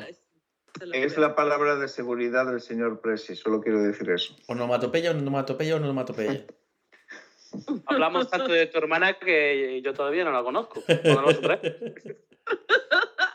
Mira, ya es mi vecina, vive aquí al lado. Pues nada, trátalo un día al programa, ¿no? Abre un boquete en la pared y ya la vemos. Sí. Ya, Ya, le, ya le propuse que entrara al podcast, pero no quiere. No Pero Le quiere. da, ver- le da vergüenza. Tienes que, le da- tienes que traerla algún día y dejar la mordazada detrás. A ver, para que nos contribuya a algo. Y desde Escucha, cuando le abres. pero- pa- Nos das su número de teléfono en secreto y la llamamos en el programa. Sí. Con un anuncio de Orgamano. Orga. Orgamanolo, ¿ves? Orgamanolo. Hola, soy un mm, comercial de Estás resfriado. Orgamanol. ¿Estás, estás resfriada? ¿Estás resfriada? Primera pregunta. Sí. ¿Tienes congestión nasal? ¿Quieres que te ayude? ¿Tienes, Joder. tienes congestión anal? Ah, Congestión anal. Oh.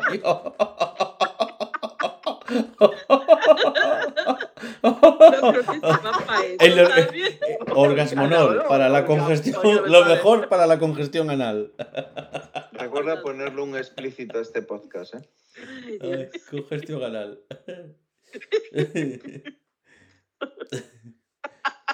Ah, Bueno, a ver, seguimos con las despedidas, que si no. Venga. yo me despido ya porque si no, no- esto no se acaba nunca y ya llevamos, ¿qué? Dos horas y veinte minutos. No, media hora o así. Va. Eh, Eh, pues eso, eh, me despido de todos. Eh, otra semana das dan- más dando las noticias tan necesarias hoy en día para alegrar un poco. Y, y nada, un, un saludo a todos los oyentes. Café olé. Hasta luego a todos. No, venga, ahora cúrratelo. Cúrratelo. Siempre, siempre tiene que ser mejor que yo. Condensa las cosas. Ah, eh, una Ah, cosa. chao. Soy breve y conciso. En los dos últimos podcasts eh, hubo un postdata. ¿Sabes? O sea que en este era bueno que también hubiera un postdata. Ir pensando pero- en postdata, que yo voy a despedirme. el- Pero el ¿Qué va a hacer el postdata se hace postdata? cua- pero el postdata es para cuando nos olvidamos de algo y lo metemos en postdata. Vale, pero ya digo, pues eh, Ahora no mientras yo me parado de despido. grabar, lo podemos decir ahora. Ahora, ahora, mientras yo me voy a despedir, bueno, nos vamos a despedir. El podcast lo pauso y, y hacemos un postdata de lo que os eh, hayáis olvidado ahora. De lo que os salga de de- de los gasmanol. De lo a que ti se te ha olvidado, se te ha olvidado de ir a hacer pipí al final. Y dale, que es minar pis. Acumular pis. haberlo puesto también en el título. Estoy a tiempo, ¿eh? Orgasmonol. Acumular pis. Los gordos son corruptos. Velutina man. Ya es mucho. Ya es mucho. Eh, Literal, bueno, patata. Pues eh, finalizamos el podcast de hoy. Recuerden entrar en nuestra página web icapon.com, así como en icapon.store, donde tenemos unos interesantes productos para que ustedes compran, no le hemos vean. actualizado la página. Hay que actualizar la página, es verdad. Bueno, si hay productos que no están, pues van a estar, no se preocupen, o estarán otros en esa página, pero el señor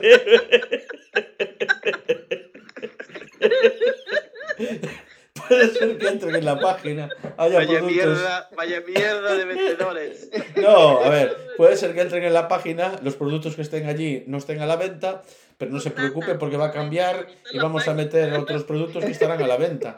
Compra, barato, Que no bueno, comprar, barato. Que no estarán a la venta porque hay que meter otros productos. Los que sí que van a estar a la venta. Son productos de alta calidad. Productos de alta calidad. Y noticias interesantes en ahorita estoy yo cayendo en la razón que razón no vende. Pues, Estamos bajando, sí. hay que No, es al contrario, no hay porque se vende mucho. sí. Sí, pero hay que ponerlo en oferta porque si no está siquiera, por eso no se vende. Bueno, Ya está en em, oferta. y algo más que tenía que recordar. Eh, que no me Nada, acuerdo. que, que, que se, que, que entren en nuestro chat de Telegram. Ah, eso. Si se quieren eh, poner en contacto con nosotros, eh, espera, que voy a entrar un momento en Google porque no me recuerdo de la dirección del correo electrónico. Entonces, Capón. espera, no. Era Icapón Podcast, creo. Espere. Señores, sí. esperen que. ¿Tú la tienes? Sí, cap- caponpodcast.gmail.com Si quieren saber la, la dirección de correo Sí. electrónico, le remitimos a nuestro anterior podcast que lo decimos al final. Si quieren ponerse en contacto Y con así de paso nosotros, escuchan otro, ¿no? y así de paso, si quieren ponerse en contacto con nosotros, pueden hacerlo también es que no- a través del correo electrónico icaponpodcast.gmail.com a través del canal de Telegram, y- de, de Telegram, no, de Telegram Icapón Chat. Es que Pero ya- se pueden poner links, ¿no? En el podcast, ¿o no? Sí, se Pues puede- nada, hay que dejar los links de Telegram. No, pero si para qué lo decís, Ya está. hombre. Así Ya van está. anterior. Lo escuchan de nuevo, de acuerdo. Doble clic, doble euro. Doble euro, dice. Oja- ojalá fuese así. No, creo que. Creo que nos dan eh, un céntimo de dólar por cada dos, eh, dos escuchas que hay. Entonces está bien que se regresen a escuchar Se regresen para que nos den un Me gusta que digas esto en la grabación porque después nos van a reclamar que les paguemos a ellos. Así que, ¿A por, por favor, aunque, aunque no lo escuchéis, lo dejáis corriendo por ahí. El podcast, aunque no lo escuchéis, Entren y salgan. Que ponéis en sepáis que silencio. este, este podcast es de pago, ¿eh? Es premium. Hombre, con Es este premium. contenido tiene que ser premium. No puede haber otro. Bueno, eh, pues hasta la próxima. Chao, chao. Hasta luego. Chao, chao. Chao, chao. Oh, espera, Postdata espera, espera. del señor M. Señor M. Hola, buenas noches otra vez, porque vamos a hacer un postdata. Y el señor Presi me ha metido en el último segundo para poder hacerlo. Venga, vamos a ello. Yo quería hablar de una serie de Netflix que se acaba de estrenar, que se llama Amor Autista. Es muy recomendable. Solo digo que la veáis. Y aquí hasta, hasta aquí puedo hablar. Nada más. Sin spoiler ni nada más, pero profundicemos en la serie. No, no, no, no. Bueno, ahora sí que ya. Bye. Chao, chao.